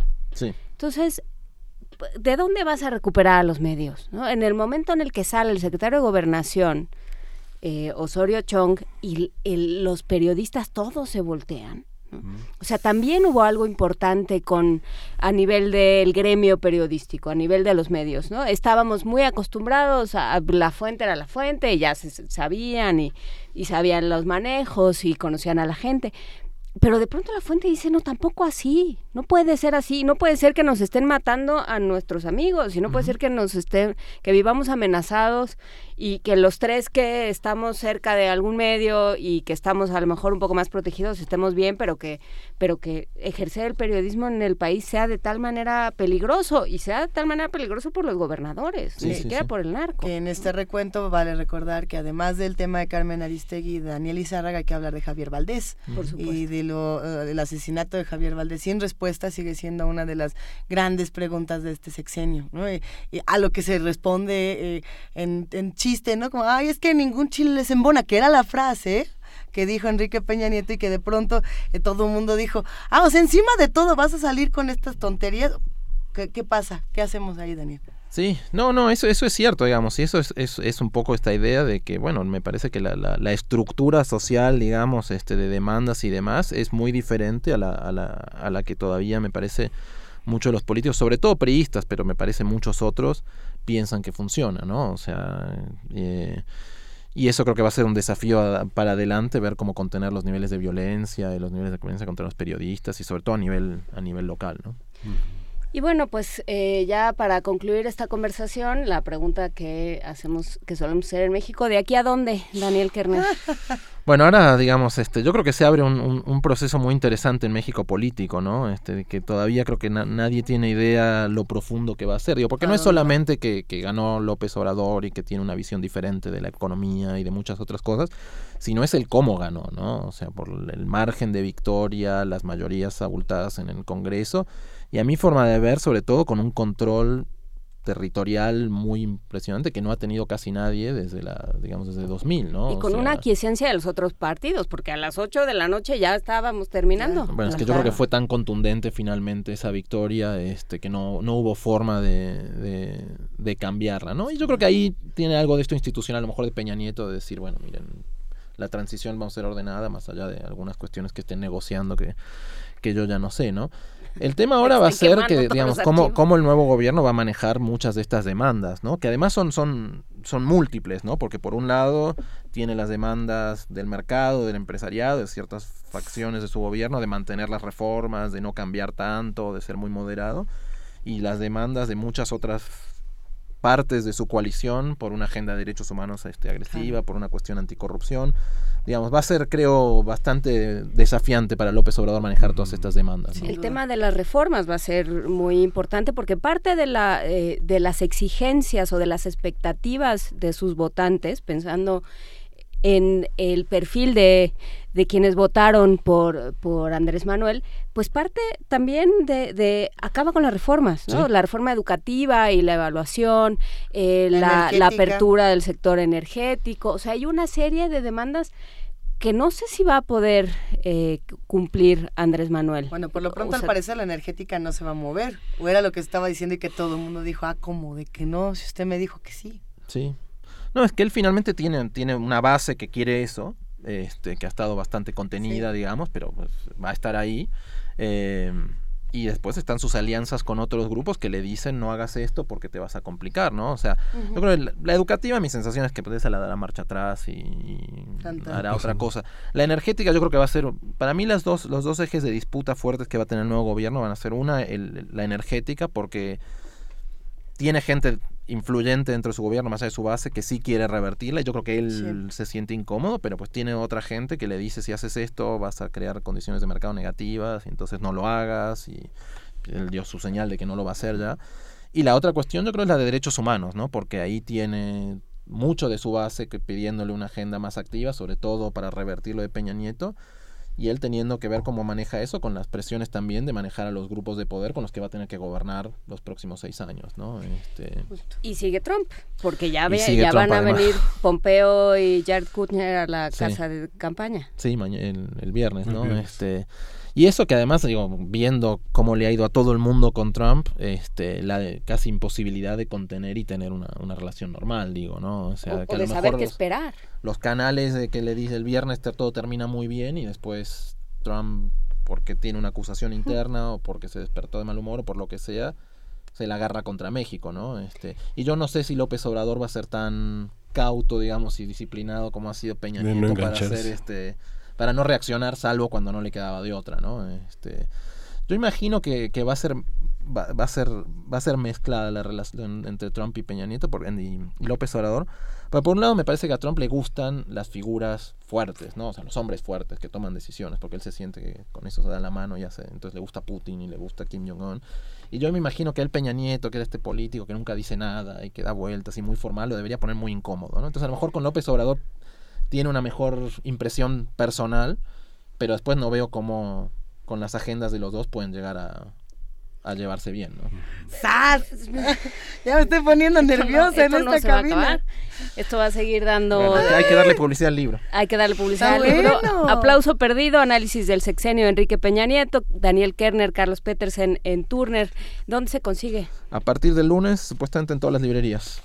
Supuestamente eso fue un zape para este para los de la Eso para fue- todos los de la editorial que nos están oyendo. Eso fue, vaya usted a su librería y busque el libro el lunes. Pídalo. Va a estar bueno. está, sí, Pídalo en su estar, va a librería. estar, va a estar. Vaya a la tiendita de la esquina y pregunte si ya lo leyó y si no lo han leído, vámonos todos a comprarlo. Se lo corriendo. platicamos. Está buenísimo. Pues a ver cómo se pone este asunto. eh, será interesante verlo, pues desde el punto de vista este teórico y pues también estar aquí adentro viendo cómo se pone todo. Muchísimas gracias. No, gracias a ustedes, muchas gracias.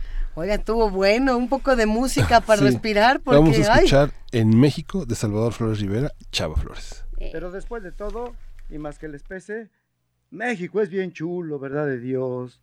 Ya lo dijo Pepe Guizar, como México no hay dos. Pero si hubiera otro, seamos tan canallas que ya nos hubiéramos largado para aquel. Qué malos hemos. Y México tan lindo. Cuidémoslo, que es el único que tenemos. No tenemos otro, ¿verdad de la buena?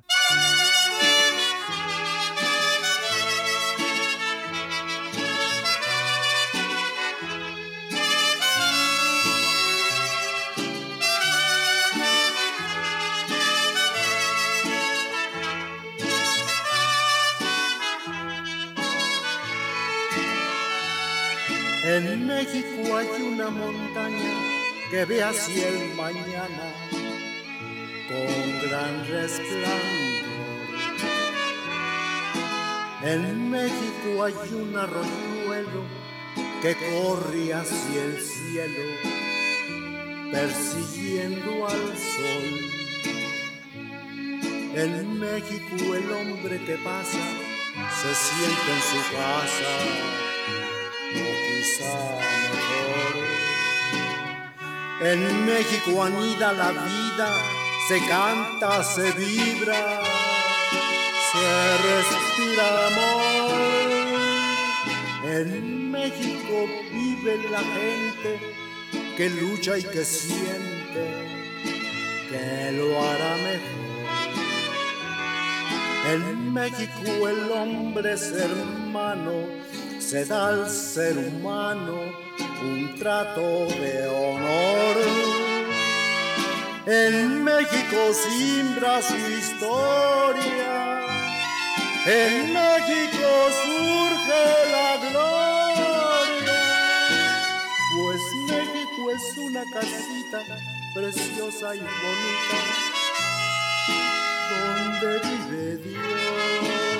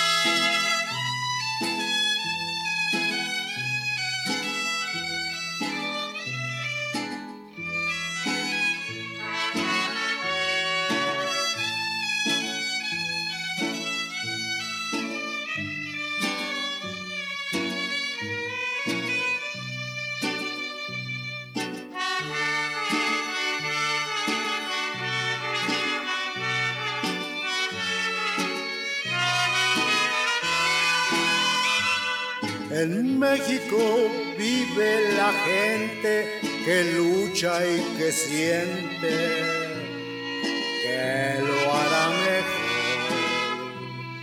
En México el hombre es hermano, se da al ser humano un trato de honor.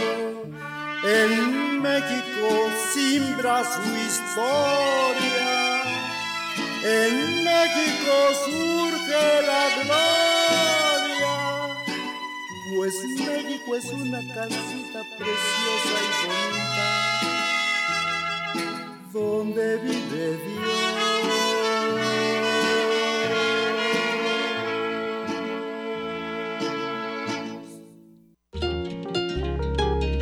Primer movimiento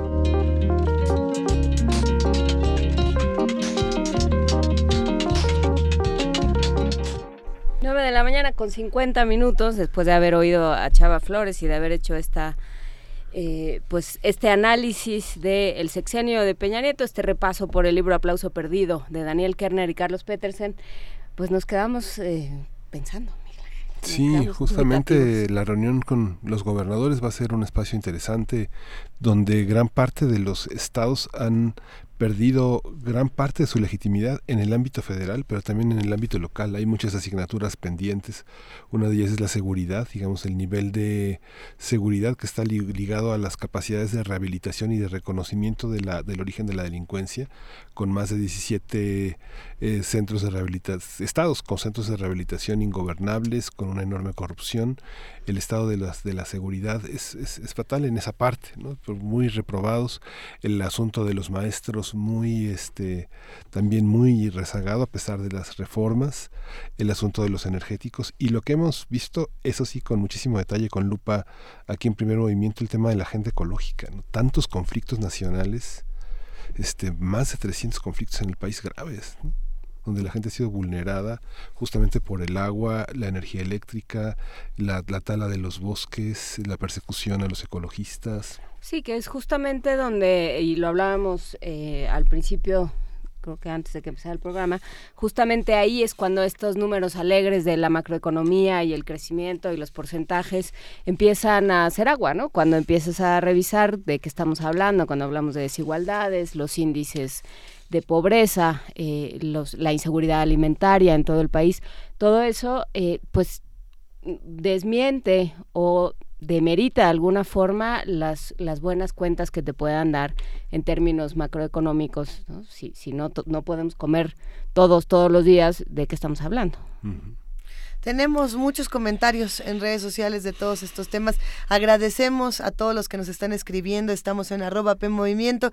Va un abrazo grande para R. Guillermo, para Ocupa la Nación, para Miguel Ángel Gemirán, para Marjorie que anda por allá, para Pablo Extinto, un abrazote, para Verónica Farías, en fin, Beto Bravo, eh, Javier Gómez. Hay muchísimos, muchísimos comentarios. Justamente Ocupa la Nación, arroba Ocupa y México, hace una eh, una pregunta interesante eh, de que habrán platicado López Obrador y el CEO de BlackRock. Eh, creo que esto tiene que ver con lo que lo que decía eh, Eduardo Borges sobre la transición abierta, sobre que, que, alguien nos dé cuentas de, a qué estamos llegando.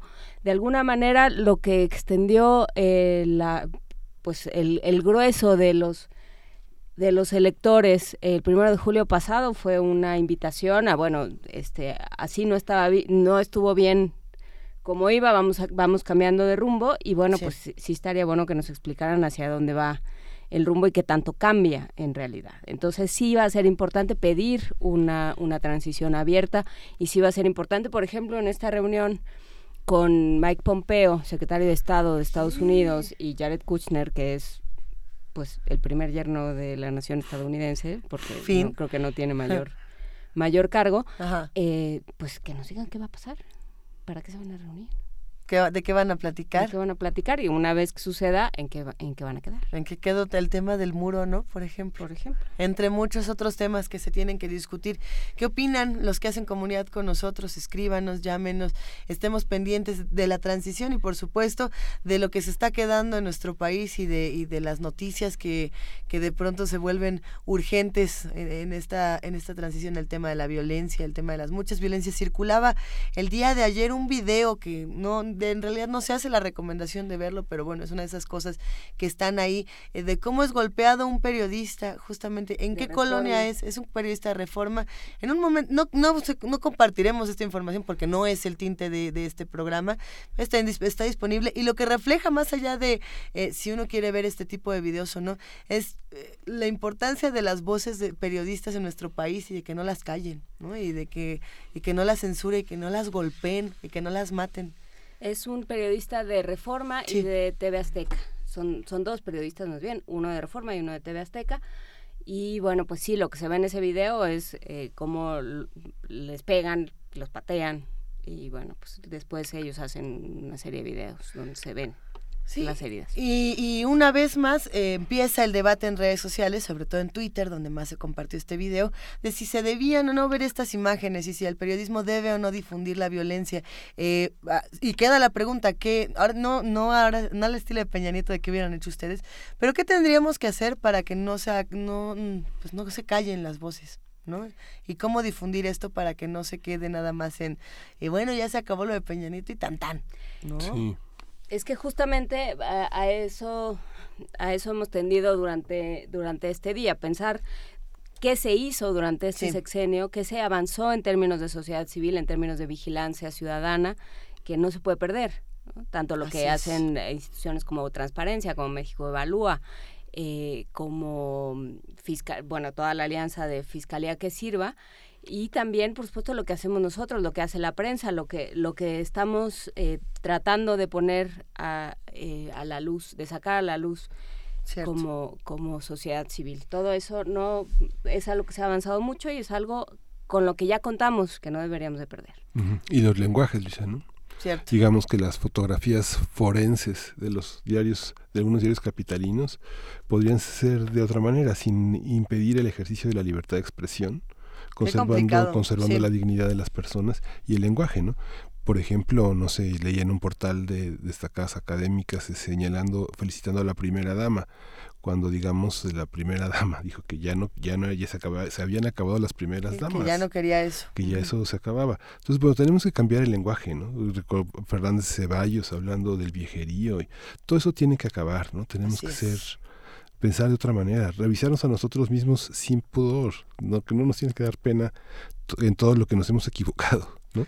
Y con ello cerramos, con esta reflexión cerramos primer movimiento esta mañana, agradeciendo por supuesto al equipo guerrero de Radio UNAM, a todos los que están de este lado en el 96.1 FM y en el 860 de AM. Nos escuchamos mañana de 7 a 10 de la mañana eh, y nos vamos además a despedir con música, Miguel Ángel. Vamos a escuchar de Austin TV, eh, vamos a escuchar justamente esta canción que se Ah. llama Dos tardes en mi vida. Otro día les cuento de Dos mi, tardes de mi vida. crush adolescente con Austin TV. Estaba bien padre esa banda. Todavía sigue, ¿no? Austin TV o ya no.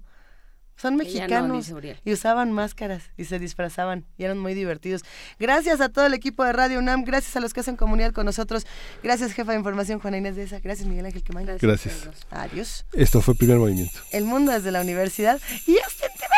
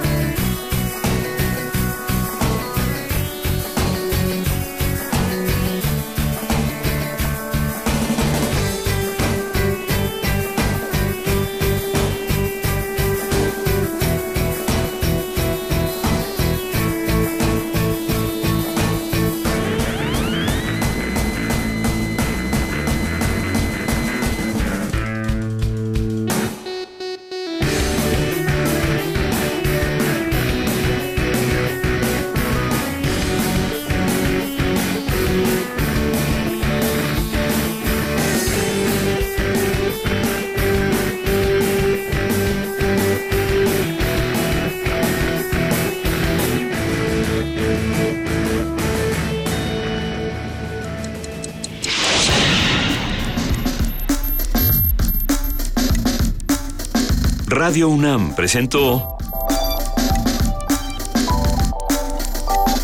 Primer movimiento. El mundo desde la universidad.